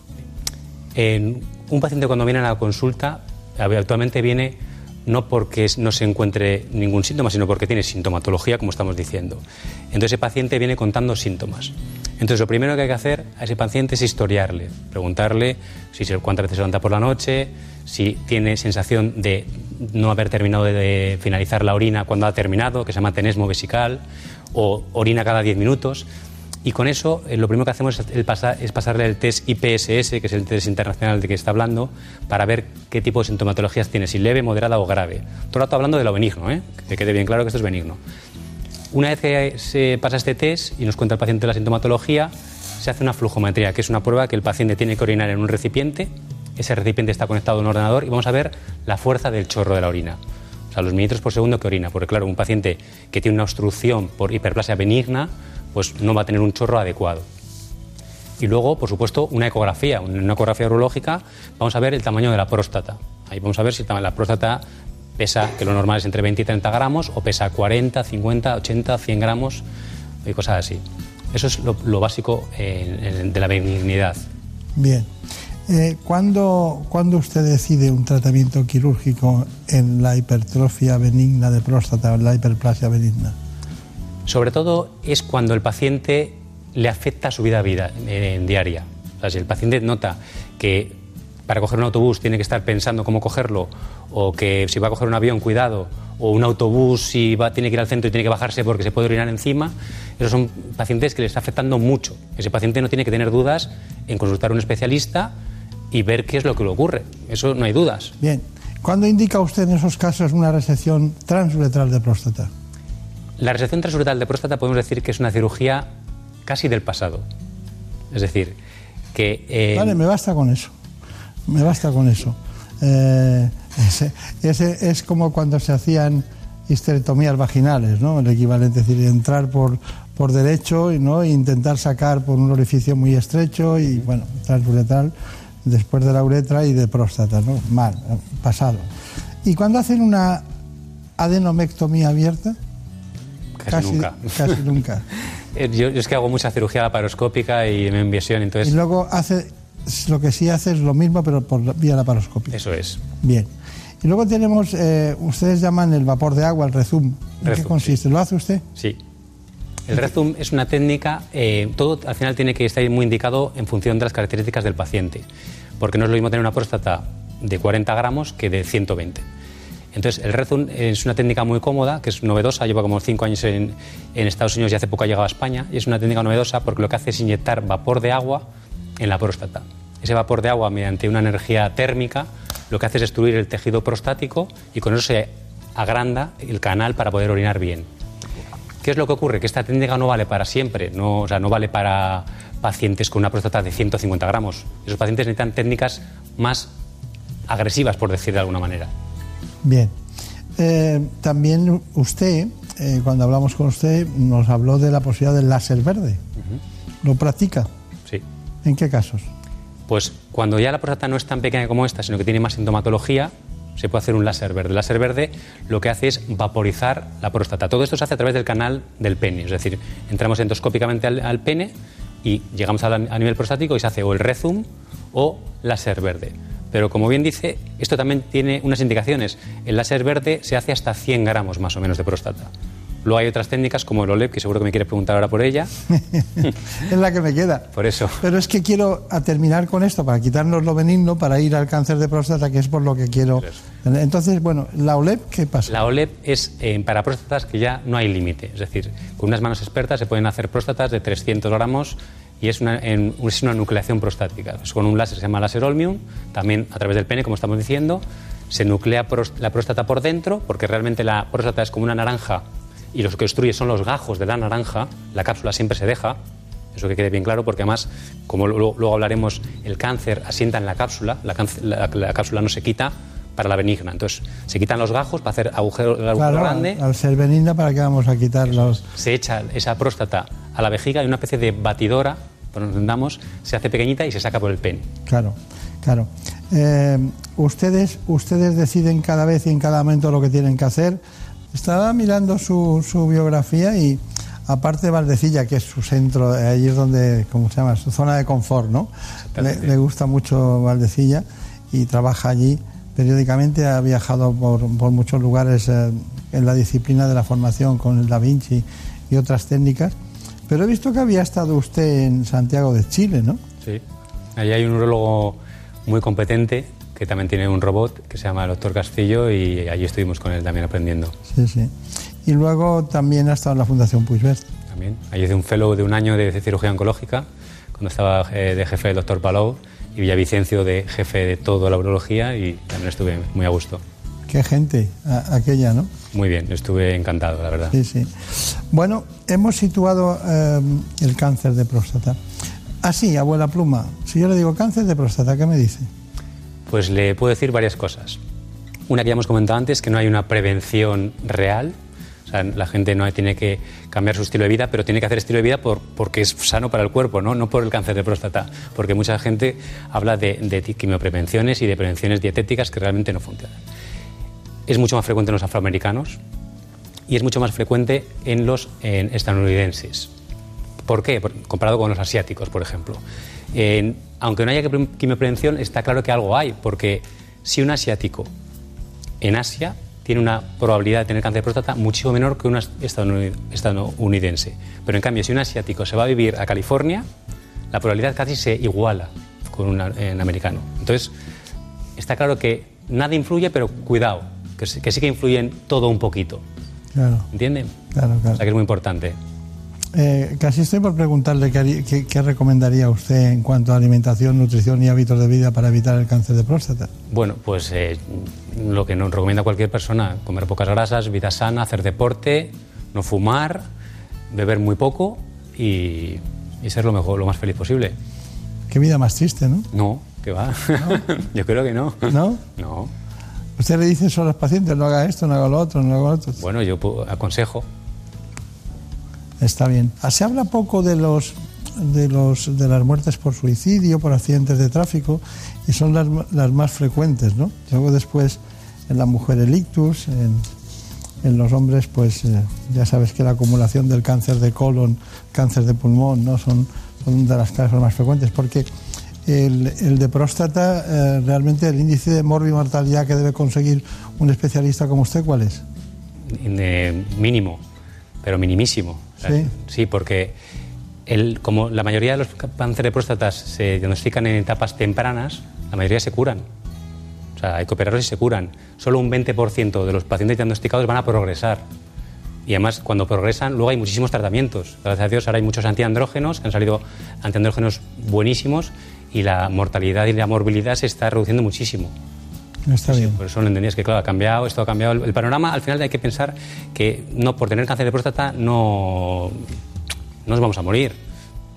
Eh, Hay que pensar que es una enfermedad muy larga, muy larga, muy larga, que hay muchos tratamientos y que hay que ir, en función del, del momento, del estadio en el que estemos, ir agarrándose a uno o a otro y vivir todo lo posible. Y se vive muchísimos años. Está bien. Bueno, tenemos una- unas imágenes sobre la biopsia de fusión. Vamos allá. Esto es más de la parte benigna, que eso es una técnica que es para la hiperplasia benigna, no para el cáncer de próstata.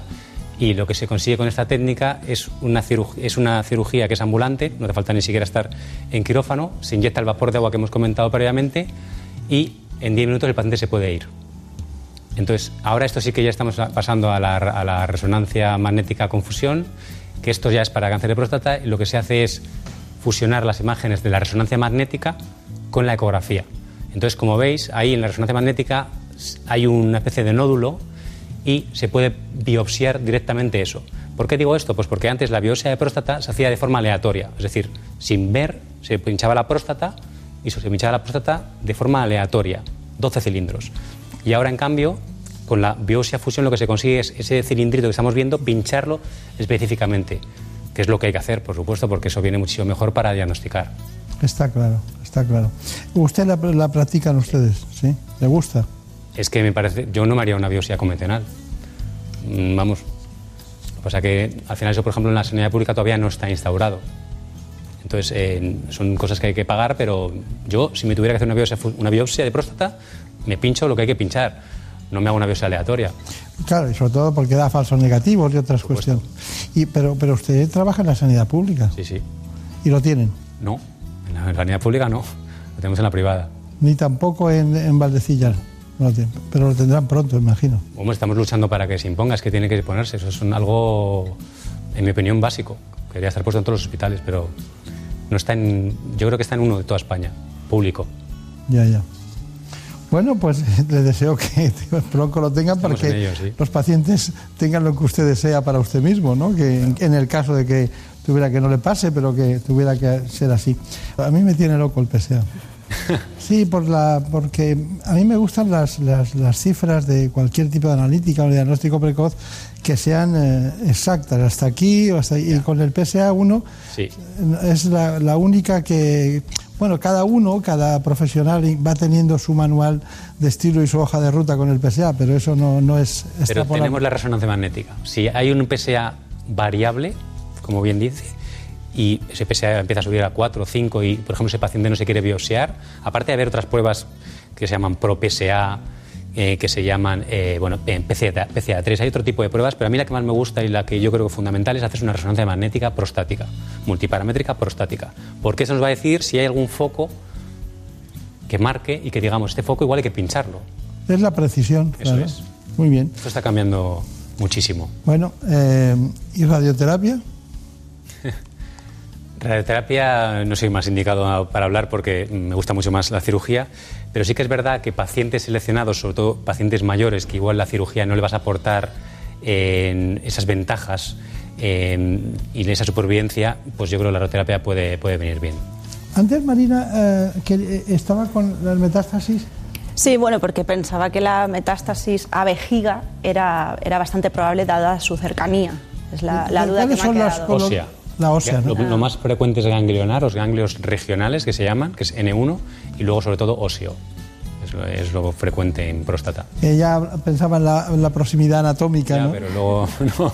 No es así, es, es ósea. Y es por el tema de la, del, diríamos, de todo el aparato vascular que tiene el entorno que va más hacia, hacia la zona.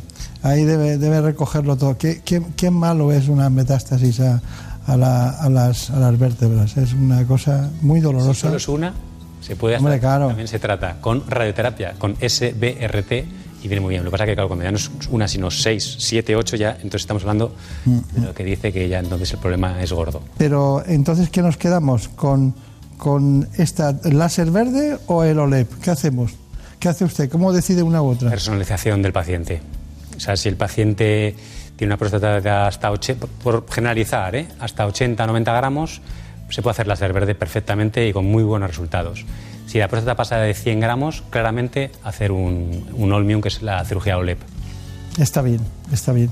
Bueno, ¿cuáles son sus conclusiones respecto a ventajas e inconvenientes del Da Vinci? Cáncer de próstata. Por supuesto. Eh, el robot es una maravilla. O sea, operar con el robot Da Vinci lo que nos da es una precisión porque quita el temblor esencial. Es decir, si normalmente con cirugía laparoscópica o abierta tenemos un temblor, que todo el mundo tiene un temblor X, pues el robot te lo elimina. Entonces no hay ningún tipo de temblor. Luego, por supuesto, la visión 3D. Sabemos en tres dimensiones que con la cirugía laparoscópica solo vemos en 2D. Y luego que los grados de libertad que nos dan los, las manitas del robot. esas manitas del robot nos dan muchísimos grados de libertad. Nos permite hacer maniobras que laparoscópicamente no, no somos capaces. Entonces, toda esa combinación de factores nos hace que la cirugía sea muchísimo más precisa. Está bien. ¿Inconvenientes? el precio del robot es muy caro. Del aparato. El aparato. Actualmente un robot nuevo ahora mismo cuesta casi 2 millones de euros. Claro, distribuir eso para que sea rentable para tenerlo es, eh, es caro. Muy complicado. Es complicado. Pero la salud también es, es mejor, ¿no? Sí, es que solo, solo, encender el robot, solo encenderlo, o sea, ya no la, la, compra, sino encender el robot para operar a un paciente son más o menos 6.000 euros. Entonces, claro, los fungibles, de las pinzas, todo esto es, es muy caro. Bueno, pero eso cuando está en un en territorio público o en algún sistema privado que tenga muchos casos no vale eso. No, pero encender el robot es muy caro, ¿eh? son precios eh, desorbitados. Piense que las pinzas, una tijera del robot, tiene 10 usos y no se, puede usar 11. Entonces la casa comercial mm, no, no funciona, o sea, lo, yo pones la, eh, la, tijera y no, no funciona al, al, onceavo. Entonces hay que cambiarla y eso todo es muy caro. Está bien. Bueno, ha sido verdaderamente un placer el doctor Enrique Ramos que esté con nosotros otra vez. Ya sabemos dónde está el Centro de Urología eh, mínimamente invasiva de, de, Santander y también el Hospital de Valdecilla, los conocemos los dos perfectamente. Es una referencia en la urología española, eh, a pesar de que, bueno, no vamos a decir la edad, pero tiene un equipo también de compañeros muy joven, él les llama socios, el Centro de Urología mínimamente invasiva de Cantabria y el Hospital de Valdecilla de Santander. En buenas manos. El programa de salud de Onda Cero. Las humedades causan graves problemas respiratorios, alergias y dolores musculares. No pongas en riesgo tu salud y acaba con ellas para siempre. Ponte en manos de Murprotec. Pide tu diagnóstico gratuito, personalizado sin compromiso y con una garantía de hasta 30 años. Contacta en el 930 1130 o en murprotec.es. Para tu tranquilidad, Murprotec. Garantía de calidad.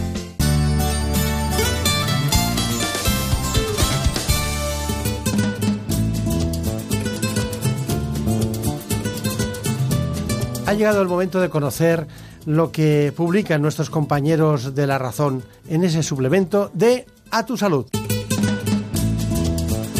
Saludos desde La Razón. Esta semana en A tu Salud hablamos de los trasplantes más raros. Como país referente en la materia abordamos los desafíos de esta especialidad que ha conseguido el hombre puzzle. Abordamos los avances médicos que se han dado en migrañas, la cruz de más de 5 millones de españoles.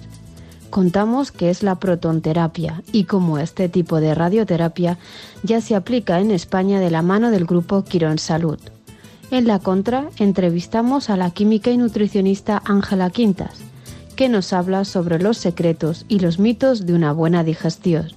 Estos son solo algunos de los contenidos. Encontrarán más información en las páginas del suplemento a tu salud y durante toda la semana en nuestra página web www.larazón.es barra salud. Sin más, que pasen una feliz semana. En buenas manos. El programa de salud de Onda Cero. Dirige y presenta el doctor Bartolomé Beltrán. Do I want you? My, do I? I say, honey, need a do. Do I need you? Oh, my, and I do I, you know, honey, did I do?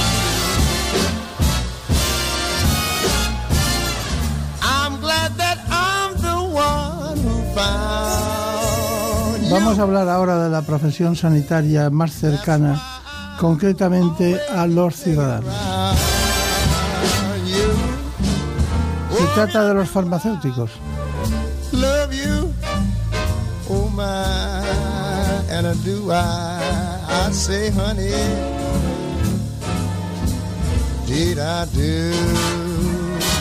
Cada ciudadano español tiene una farmacia al menos cerca de 250 metros.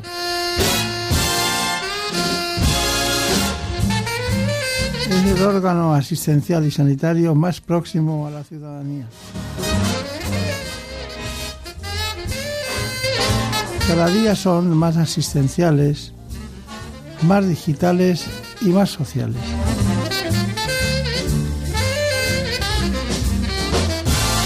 Acudimos a la experiencia de dos grandes especialistas. La profesional Ana López Casero y Cristina Tiemblo. Oh.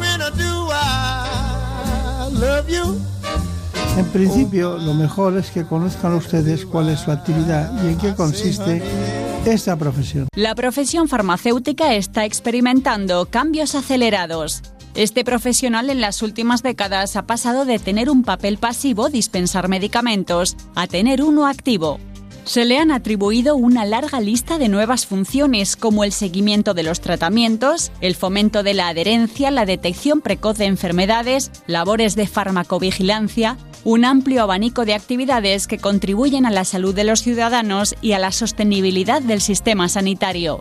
En España en la actualidad hay más de 72.000 farmacéuticos colegiados, de los que más de un 70% son mujeres, que ofrecen asistencia sanitaria a la población desde diferentes ámbitos de actuación.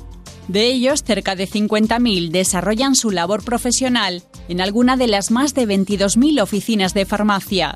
Además de la farmacia comunitaria, otras modalidades muy elegidas son dermofarmacia, alimentación y ortopedia. Y también existen otros muchos ámbitos en los que trabajan estos profesionales de la salud. Análisis clínicos, investigación, farmacia hospitalaria, industria y distribución farmacéuticas. El farmacéutico cumple un rol específico e insustituible dentro del equipo sanitario papel que se ha ido reforzando con el paso de los años. ¿Qué tal? ¿Cómo se encuentran? Vamos a hablar hoy de un colectivo sanitario muy especial.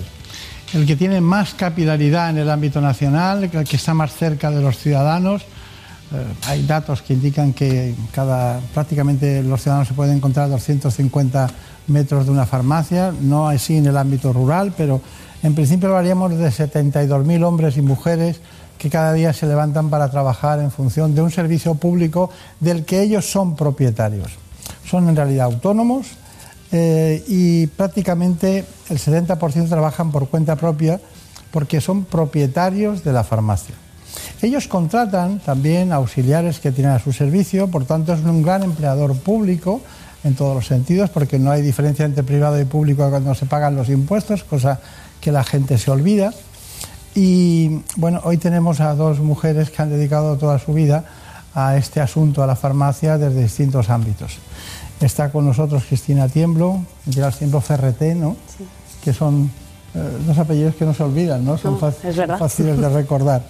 Estudió farmacia en Madrid, pero luego prácticamente eh, después de estudiar en la Universidad Complutense se fue a Vizcaya, ¿no? Tiene- Sí. Ha tenido farmacia allí, ha pasado por todos los estamentos, pero se puede decir que usted ha sido la, la que ha introducido en España a nivel de la farmacia la dermocosmética en el sentido de la, de la atención a los ciudadanos, ¿no? Y ya sabemos que, bueno, ustedes son pioneros en, también en la ortopedia y en otras disciplinas como la nutrición, pero la dermocosmética podría ser, le ha dado una alta rentabilidad y ha enmascarado mucho el problema de la venta de, de otros productos farmacéuticos en virtud del poco costo de los genéricos otras cosas. ¿Usted lo ha vivido así? Bueno, sí que es verdad que, la dermocosmética o a nosotros nos gusta más hablar de productos de dermofarmacia porque realmente eh, son productos cosméticos, es verdad, destinados al tratamiento tanto de personas sanas como de personas con alguna patología, pero que eh, con el plus que le da el Consejo Profesional Farmacéutico, eh, por eso nos gusta más denominar los productos de dermofarmacia. Y sí que es cierto que, bueno, pues es un ámbito en el que muchos farmacéuticos que además eh, están ilusionados y mm, apuestan por la formación, apuestan por la profesionalidad, hemos conseguido, o por lo menos seguimos intentando, ser referente para, para la población a la hora de hacer sus consultas y buscar de qué manera pueden tener un, un, buen tratamiento de su piel, no siempre, como digo, con patología, porque hay muchas personas sanas que también buscan la recomendación del, del farmacéutico como profesional sanitario a la hora de, de recomendarles un producto para, para, su piel. Claro, es lógico. Bueno, no, no está tan lejos, pero siempre está aquí, pues una gran farmacéutica que es eh, nuestra querida amiga Ana López Casero, de segundo apellido Beltrán. Bueno, eso es una anécdota seguro porque no tiene nada que ver, pero bueno, es así, no, no somos familia, pero podíamos serlo. Eh, ella mm, es un referente, ha estado en varias escuelas de negocio, en el ADIS, en el PCDG, en el, en el PLEZ, en el, en el Deustop Business School, que es lo único que le asemeja. ¿Ha llegado a estar allí en Bilbao? No, no, no, lo hice en Madrid. Lo hizo en Madrid, ah, sí. en Madrid. Bueno, eh, a mí me eh, es de la Escuela Europea de, de, de, Coaching, que es una cosa que me llamó mucho la atención de su currículum. A ver, enséñame las manos. Esta señora le gusta el piano. Le gusta, es profesora de piano, ¿no? Bueno, hice la carrera, sí, la verdad que no, no he ejercido, pero sí, sí. Tengo es que es una carrera muy larga, ¿no? Muy larga, muy larga, muy, muy bonita, larga. Vale. muy larga. Y luego Castilla-La Mancha. Lo ha sido todo. Manchega, Manchega. El proceso ha sido continuado. Primero la farmacia, luego vocal, luego presidenta del colegio, presidenta de, la, de lo que es la comunidad, de, de, todo, de, todo, el Consejo Farmacéutico. Luego llega a Madrid, estuvo en la Fundación Luzón, uh -huh. luchando apasionadamente por los niños con esclerosis múltiple y otros problemas, por el ELA. ¿no? La ELA sí, sí. Por el ELA. Y, y bueno, y ahora vuelve al colegio, ¿no? ¿Por qué? Pues por vocación. Yo siempre digo que soy hija de un farmacéutico de raza. Mi padre, Antonio López Casero, pues fue un farmacéutico que llevaba su profesión en, en, su ADN y desde que era pequeñita pues me dijo que una de las mejores maneras de trabajar por mejorar la vida de los demás era ser farmacéutico. ¿Dijo eso? Sí. Y recuerdo pues siempre cuando paseaba por la playa con él y bueno, múltiples escenas familiares que todos podemos recordar ¿no? con nuestros padres, pues siempre quise ser farmacéutica, la verdad. Claro. Y fui farmacéutica pues por vocación y por convicción. Después es verdad que cuando uno es farmacéutico y tiene esa vocación sanitaria, tiene también una gran vocación social. Y esa vocación social pues es la que me ha hecho estar después en otros ámbitos, como es la Fundación para Enfermos de ELA y otras fundaciones que también he, he tenido la responsabilidad de dirigir, pero, pero he vuelto a mi profesión pues porque estoy enamorada de ella, la verdad, me encanta. Claro, claro. Y veo además muchas cosas que se pueden hacer y que hoy por hoy pues todavía lo hacemos tímidamente, ¿no? Para eso estamos aquí, claro, claro. Para, para dibujar el futuro. Eh, campo de Criptana, ¿no? Eh, uh -huh. La Mancha Alta, ¿no? Sí, sí. Mancha Tierra Alta, de Molinos. Tierra de Molinos, Quijote. Quijote, Quijote de Sancho eh, Panzas también. Eh, ¿Es posible que fuera Sarita Montiel de allí? Sarita Montiel, claro que sí. ¿Y usted? Sí, sí, Porque no, no hay otros los... De... Sí, sí, bueno, tenemos otro muy famoso, Luis Cobos, también es de ah, bueno, también es allí, pero vamos, sí, sí. Sara Montiel puso a, a, Campo de Cristana en el mapa porque es verdad que siempre decía que, que era de allí. Claro. Y hay mucha gente que conoce nuestro pueblo por, por ella, ¿no? Y ahora, bueno, pues tiene unos grandes activos turísticos. Claro. Y... Pero usted no lo va a borrar. Lo puso en el mapa, pero no, usted no, no, lo va a borrar. No lo voy a borrar, no, no, no. Yo... Y también las puestas de sol con los molinos están sí, bien, ¿no? Sí, sí, también. preciosas.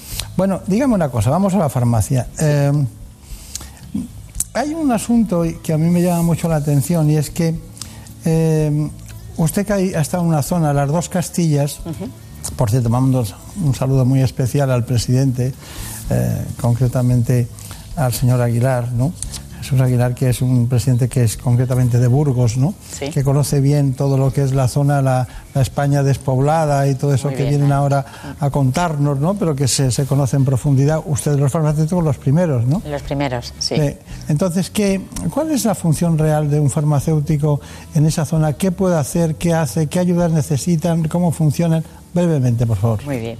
Hay 2.000 farmacias en España que están en poblaciones de menos de 1.000 habitantes y de esas 2.000, 1.000 están en poblaciones de 500 habitantes. Con lo cual, pues eh, se puede imaginar y se podrán imaginar la gran labor sanitaria y social que hace el farmacéutico allí. Hace una atención sanitaria integral y hace de todo. No solo dispensa medicamentos, eh, tiene además un gran contacto y, una, y un gran trabajo con todo el resto de profesionales sanitarios, con médicos, con enfermeros, bueno, con, con las personas que se ocupan de la atención al paciente. Nosotros decimos que las cruces verdes en la España vaciada, eh, pues las personas las ven sinónimos de refugio, de hogar, eh, las ven sinónimo de atención sanitaria continuada. Es muy difícil en muchos sitios, además también su propia supervivencia. Y es verdad que nosotros a esa farmacia rural en la España vaciada o de las oportunidades, o como queramos llamarla, pues hay que protegerla, porque da una cohesión territorial eh, muy importante en, en, nuestro país y además es un activo de nuestro, de nuestra, de nuestro modelo de farmacia, ¿no? que llega a todos los sitios y que permite, pues por hacer un símil muy, muy tonto, ¿no? que la última innovación que está en cualquier eh, avenida de una gran ciudad también pueda estar en el último rincón de España, en un pueblecito al lado del paciente que la necesita. Por tanto, muchas veces es el único profesional sanitario que está, porque no hay una atención continuada por parte del resto del equipo y hace una labor social eh, y una labor sanitaria enorme. Pero es verdad que es la más vulnerable. Una pregunta muy rápida. ¿El, el horario de una farmacia rural es de 24 horas? Bueno, hay muchas farmacias rurales que tienen horarios eh, más pequeños, pero la mayoría son 365 días, 24 viven horas. allí. O sea, sí, sí, viven allí, efectivamente. Claro, claro. Y es la más vulnerable, decía, porque es verdad que aparte de sufrir, digamos, el impacto de la despoblación, pues también en muchas ocasiones, pues todas las medidas económicas que se toman de impacto y de sostenibilidad de la farmacia española, pues tienen en ellos, pues mucha más, Claro. eh, mucho más impacto, ¿no? Así que hay que protegerla porque es un activo de todos. ¿eh? Está bien, está bien. Bueno, hay un asunto que a mí me interesa particularmente, pueden contestarlo ustedes dos, que es la digitalización de la farmacia. Hoy en día la farmacia, eh, como cualquier organización sanitaria, está en un momento de disrupción por la era digital, ¿no? Y salen muchas cuestiones. Ana López Casero. Bueno, en la farmacia del futuro o es digital, conectada e innovadora o no será farmacia. Con lo cual nosotros desde el Consejo General estamos liderando la digitalización de lo que es la dispensación para que todo el mundo nos entienda. Pues estamos trabajando en la receta electrónica privada, la veterinaria, la de Muface, ISPAS, etcétera, etcétera, para que todo el mundo pueda viajar por todo el territorio con su tarjeta. Y estamos trabajando mucho con el resto de los profesionales sanitarios para hacer eso posible. Y además hemos conectado a todas las farmacias del país en red, las 22.000 están trabajando en red y eso sin duda pues va a permitir que todos los farmacéuticos puedan realizar servicios además de la dispensación de medicamentos que es por lo que normalmente nos conocen todos, ¿no? Está bien, pero dentro de eso, de la digitalización de la farmacia, hay, por ejemplo, proyectos. ¿Qué es eso del proyecto de Teruel? ¿Qué es eso? Bueno, el proyecto de Teruel es, eh, estamos haciendo una experiencia piloto, se llama Mi Farmacia Asistencial. Va a haber un antes y un después, seguramente después de esta experiencia piloto, y va a permitir, o lo que permite es que el farmacéutico registre todo lo que se dispensa. Y una vez que el farmacéutico registre lo que se dispensa, eh, todos los pacientes tendrán en su tarjeta su historial farmacoterapéutico y podrá ir a cualquier farmacia del país, eh, que estaremos todas conectadas en red, y podrá adquirir un medicamento con receta o sin receta, pero el farmacéutico podrá darle el consejo adecuado, podrá detectar si hay algún problema relacionado con el medicamento, derivarle al médico, etcétera, etcétera. Así que es un, proyecto de servicio al paciente, como, como Y siempre. dentro de ese, de ese ámbito, tengo aquí anotado lo de la verificación de los medicamentos. ¿Eso en qué consiste? Bueno, pues eso ha consistido en que desde el 9 de febrero todos los, eh, todas las personas de este país pueden estar tranquilos, aunque ya lo estaban, pueden estar más tranquilos porque todos los medicamentos que se dispensan en nuestras farmacias son auténticos. Ha sido por el cumplimiento de una normativa europea, España es referente en el cumplimiento de esta normativa y todas las farmacias en red garantizan la seguridad del paciente. Bueno, en dos ocasiones, eh, y me gustaría que Cristina Tiembro lo matizara, en dos ocasiones Ana López Casero ha hablado de la, la conquista social de los ciudadanos por parte de, la farmacia, de la farmacia española. ¿Me lo puede explicar eso?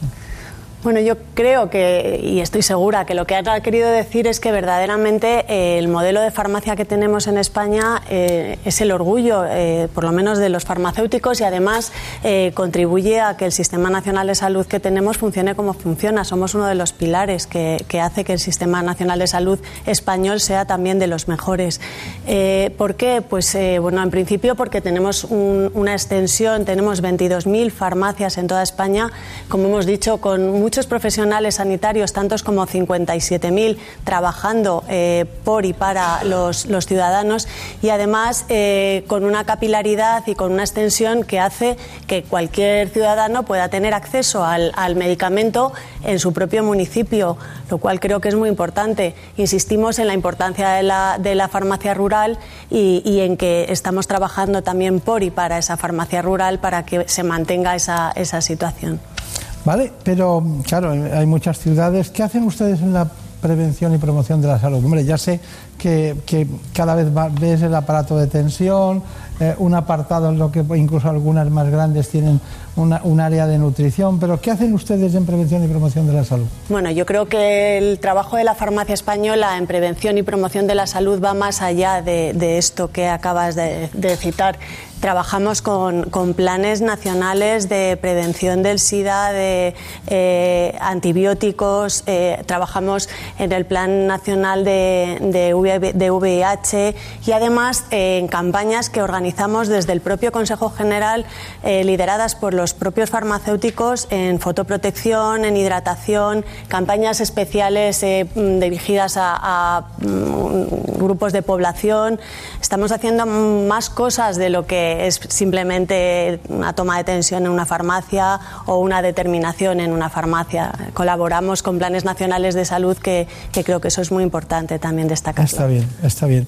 Voy a hacer una pregunta que a las dos, ¿eh? A las dos, porque a mí me parece importante esa, que pero tiene su, su, parlé, su, su, aquello, ¿no?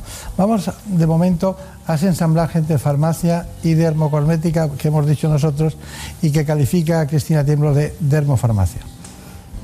Los productos dermocosméticos combinan la acción cosmética con la dermatológica. Se utilizan para mantener la salud y la belleza de la piel y el cabello o retrasar el envejecimiento. Existen tres grupos principales de activos cosméticos que han demostrado tener un alto impacto en la prevención del envejecimiento de nuestra piel, que son los antioxidantes, que los solemos recomendar por la mañana con la piel limpita porque tiene un efecto iluminador y además un poco depigmentante. Y los otros dos grupos de activos son los retinoides y los hidroxiácidos, que los recomendamos más por la noche porque ayudan a prevenir la aparición de las primeras arrugas y además mejoran muchísimo la calidad de nuestra piel. El papel del farmacéutico es esencial en la recomendación de los productos de dermocosmética, ya que conoce las patologías que pueden aparecer en la piel, los activos de los cosméticos y sus beneficios. Por ello, puede aconsejar los productos más adecuados para cada persona en función de su tipo de piel y de sus preocupaciones. Bueno, está clarísimo que ese, elemento es, fundamental, pero Marina Turia, ¿cuál es tu, tu pregunta? Eh, ¿Qué son y cómo funcionan los sistemas personalizados de dosificación? Cristina. Vale, pues eh, los sistemas personalizados de dosificación precisamente lo que hacen es eh, dosificar de lunes, vamos a poner de lunes a domingo, la medicación de cada de las personas en las diferentes tomas. Es decir, son unos sistemas en los que en una, en una planilla, en unos, unos alveolos, se mete la medicación del desayuno, de la comida, de la cena o como la tenga pautada para dar seguridad, para saber que, ese, que ese, paciente se está tomando su medicación. Son sistemas de además que simplemente eh, garantizan la adherencia a los tratamientos porque es fácil ver que la persona se lo ha tomado o no se lo ha tomado, cuando la medicación está, se la ha tomado, cuando no está, somos conscientes de que no, pero es que además facilitan mucho el trabajo de los cuidadores y de las personas que están eh, a cargo de los pacientes cuáles son las deficiencias o las posibles incluso dificultades que tiene la, profesión farmacéutica. ¿Ha contestado esto? Nos encontramos ante una sociedad cada vez más formada, informada y, por qué no decir, digitalizada. Y los farmacéuticos hemos estado siempre ahí, tenemos 800 años de historia y ahora mismo también estamos con los ciudadanos creciendo eh, con ellos. Educamos sanitariamente, somos la primera puerta de entrada de la, de la sanidad y ayudamos al ciudadano a que pueda utilizar sus medicamentos de una manera eh, adecuada. Los retos que tiene por delante la, profesión farmacéutica son seguir caminando como lo hemos hecho durante estos 800 años de, de, profesión junto con nuestros ciudadanos, dándoles lo que ellos realmente necesitan en su día a día, fundamentalmente en todo aquello que rodea el medicamento, porque el farmacéutico es el experto en el medicamento y para eso estamos ahí, para ayudarlos a realizar un mejor uso de su, de su medicación, de su tratamiento y mucho más allá. Al final las tareas de educación sanitaria, promoción de la salud, prevención de la, de la enfermedad, lo que queremos es que el ciudadano dure o tenga una calidad de vida durante más años posibles, es decir, que cronifique o que enferme más tarde. Y en toda esa tarea vamos a seguir eh, a su lado.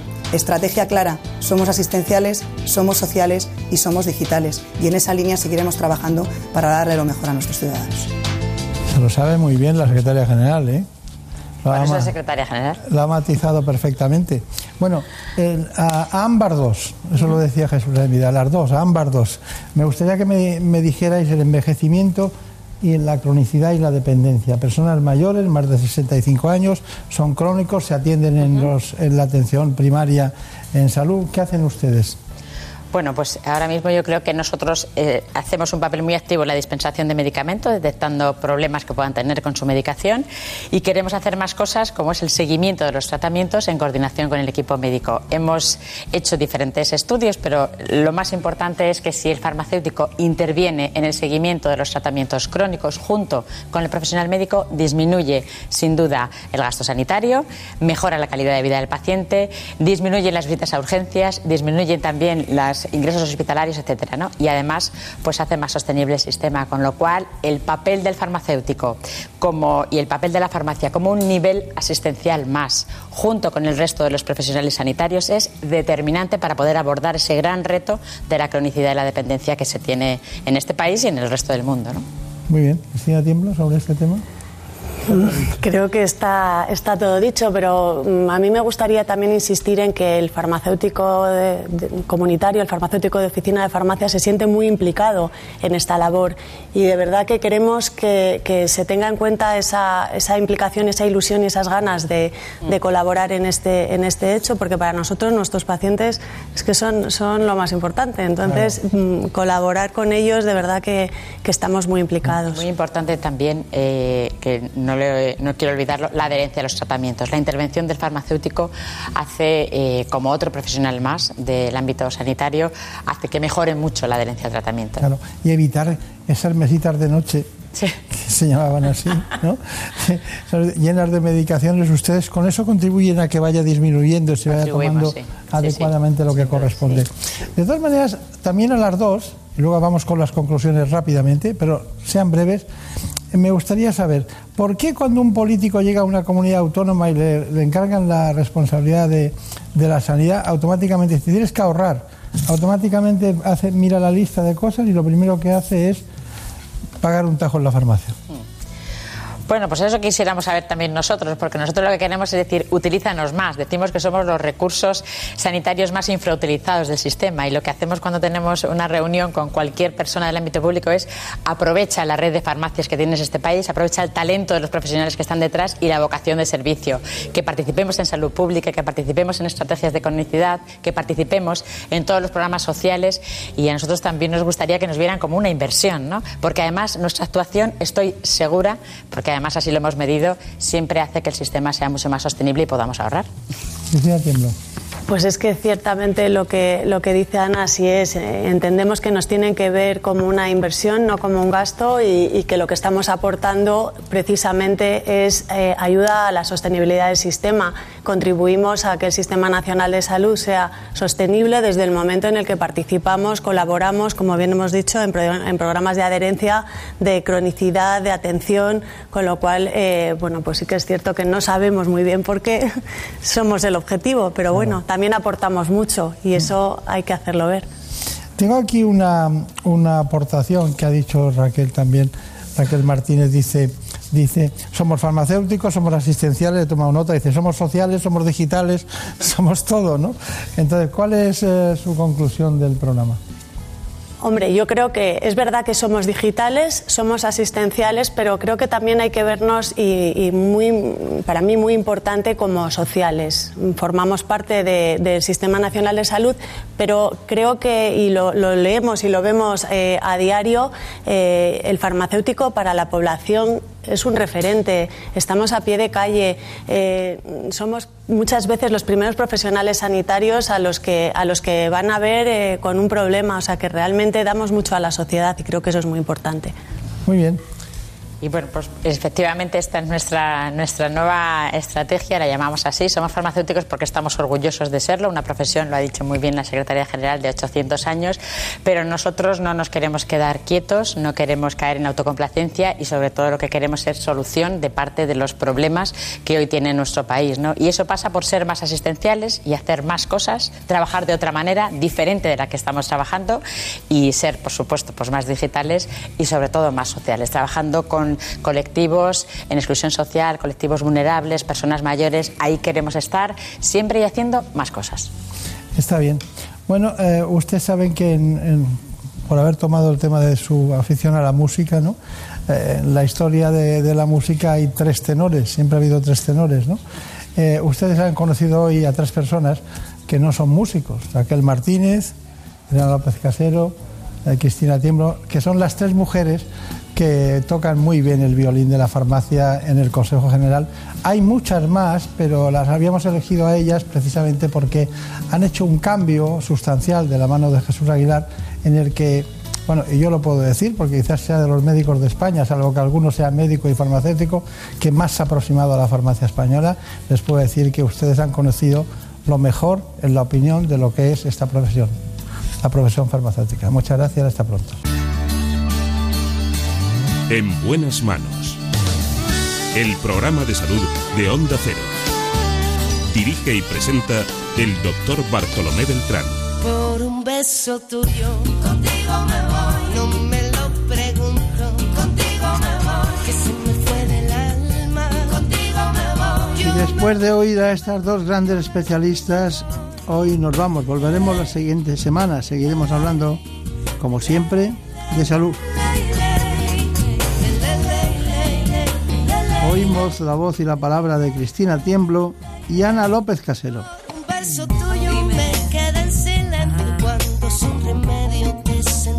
Ya saben, dentro de una hora nos pueden seguir viendo en el programa de la sexta, que conocen bajo el nombre ¿Qué me pasa, doctor? los sueños y tu boca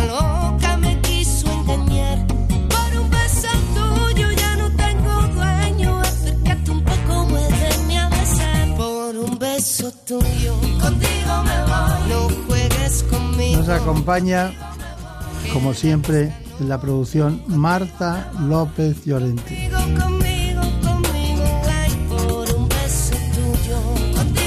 Y aquí, incluso subido a la moto hoy por la mañana, el gran Daniel Solís. Por un beso tuyo, contigo me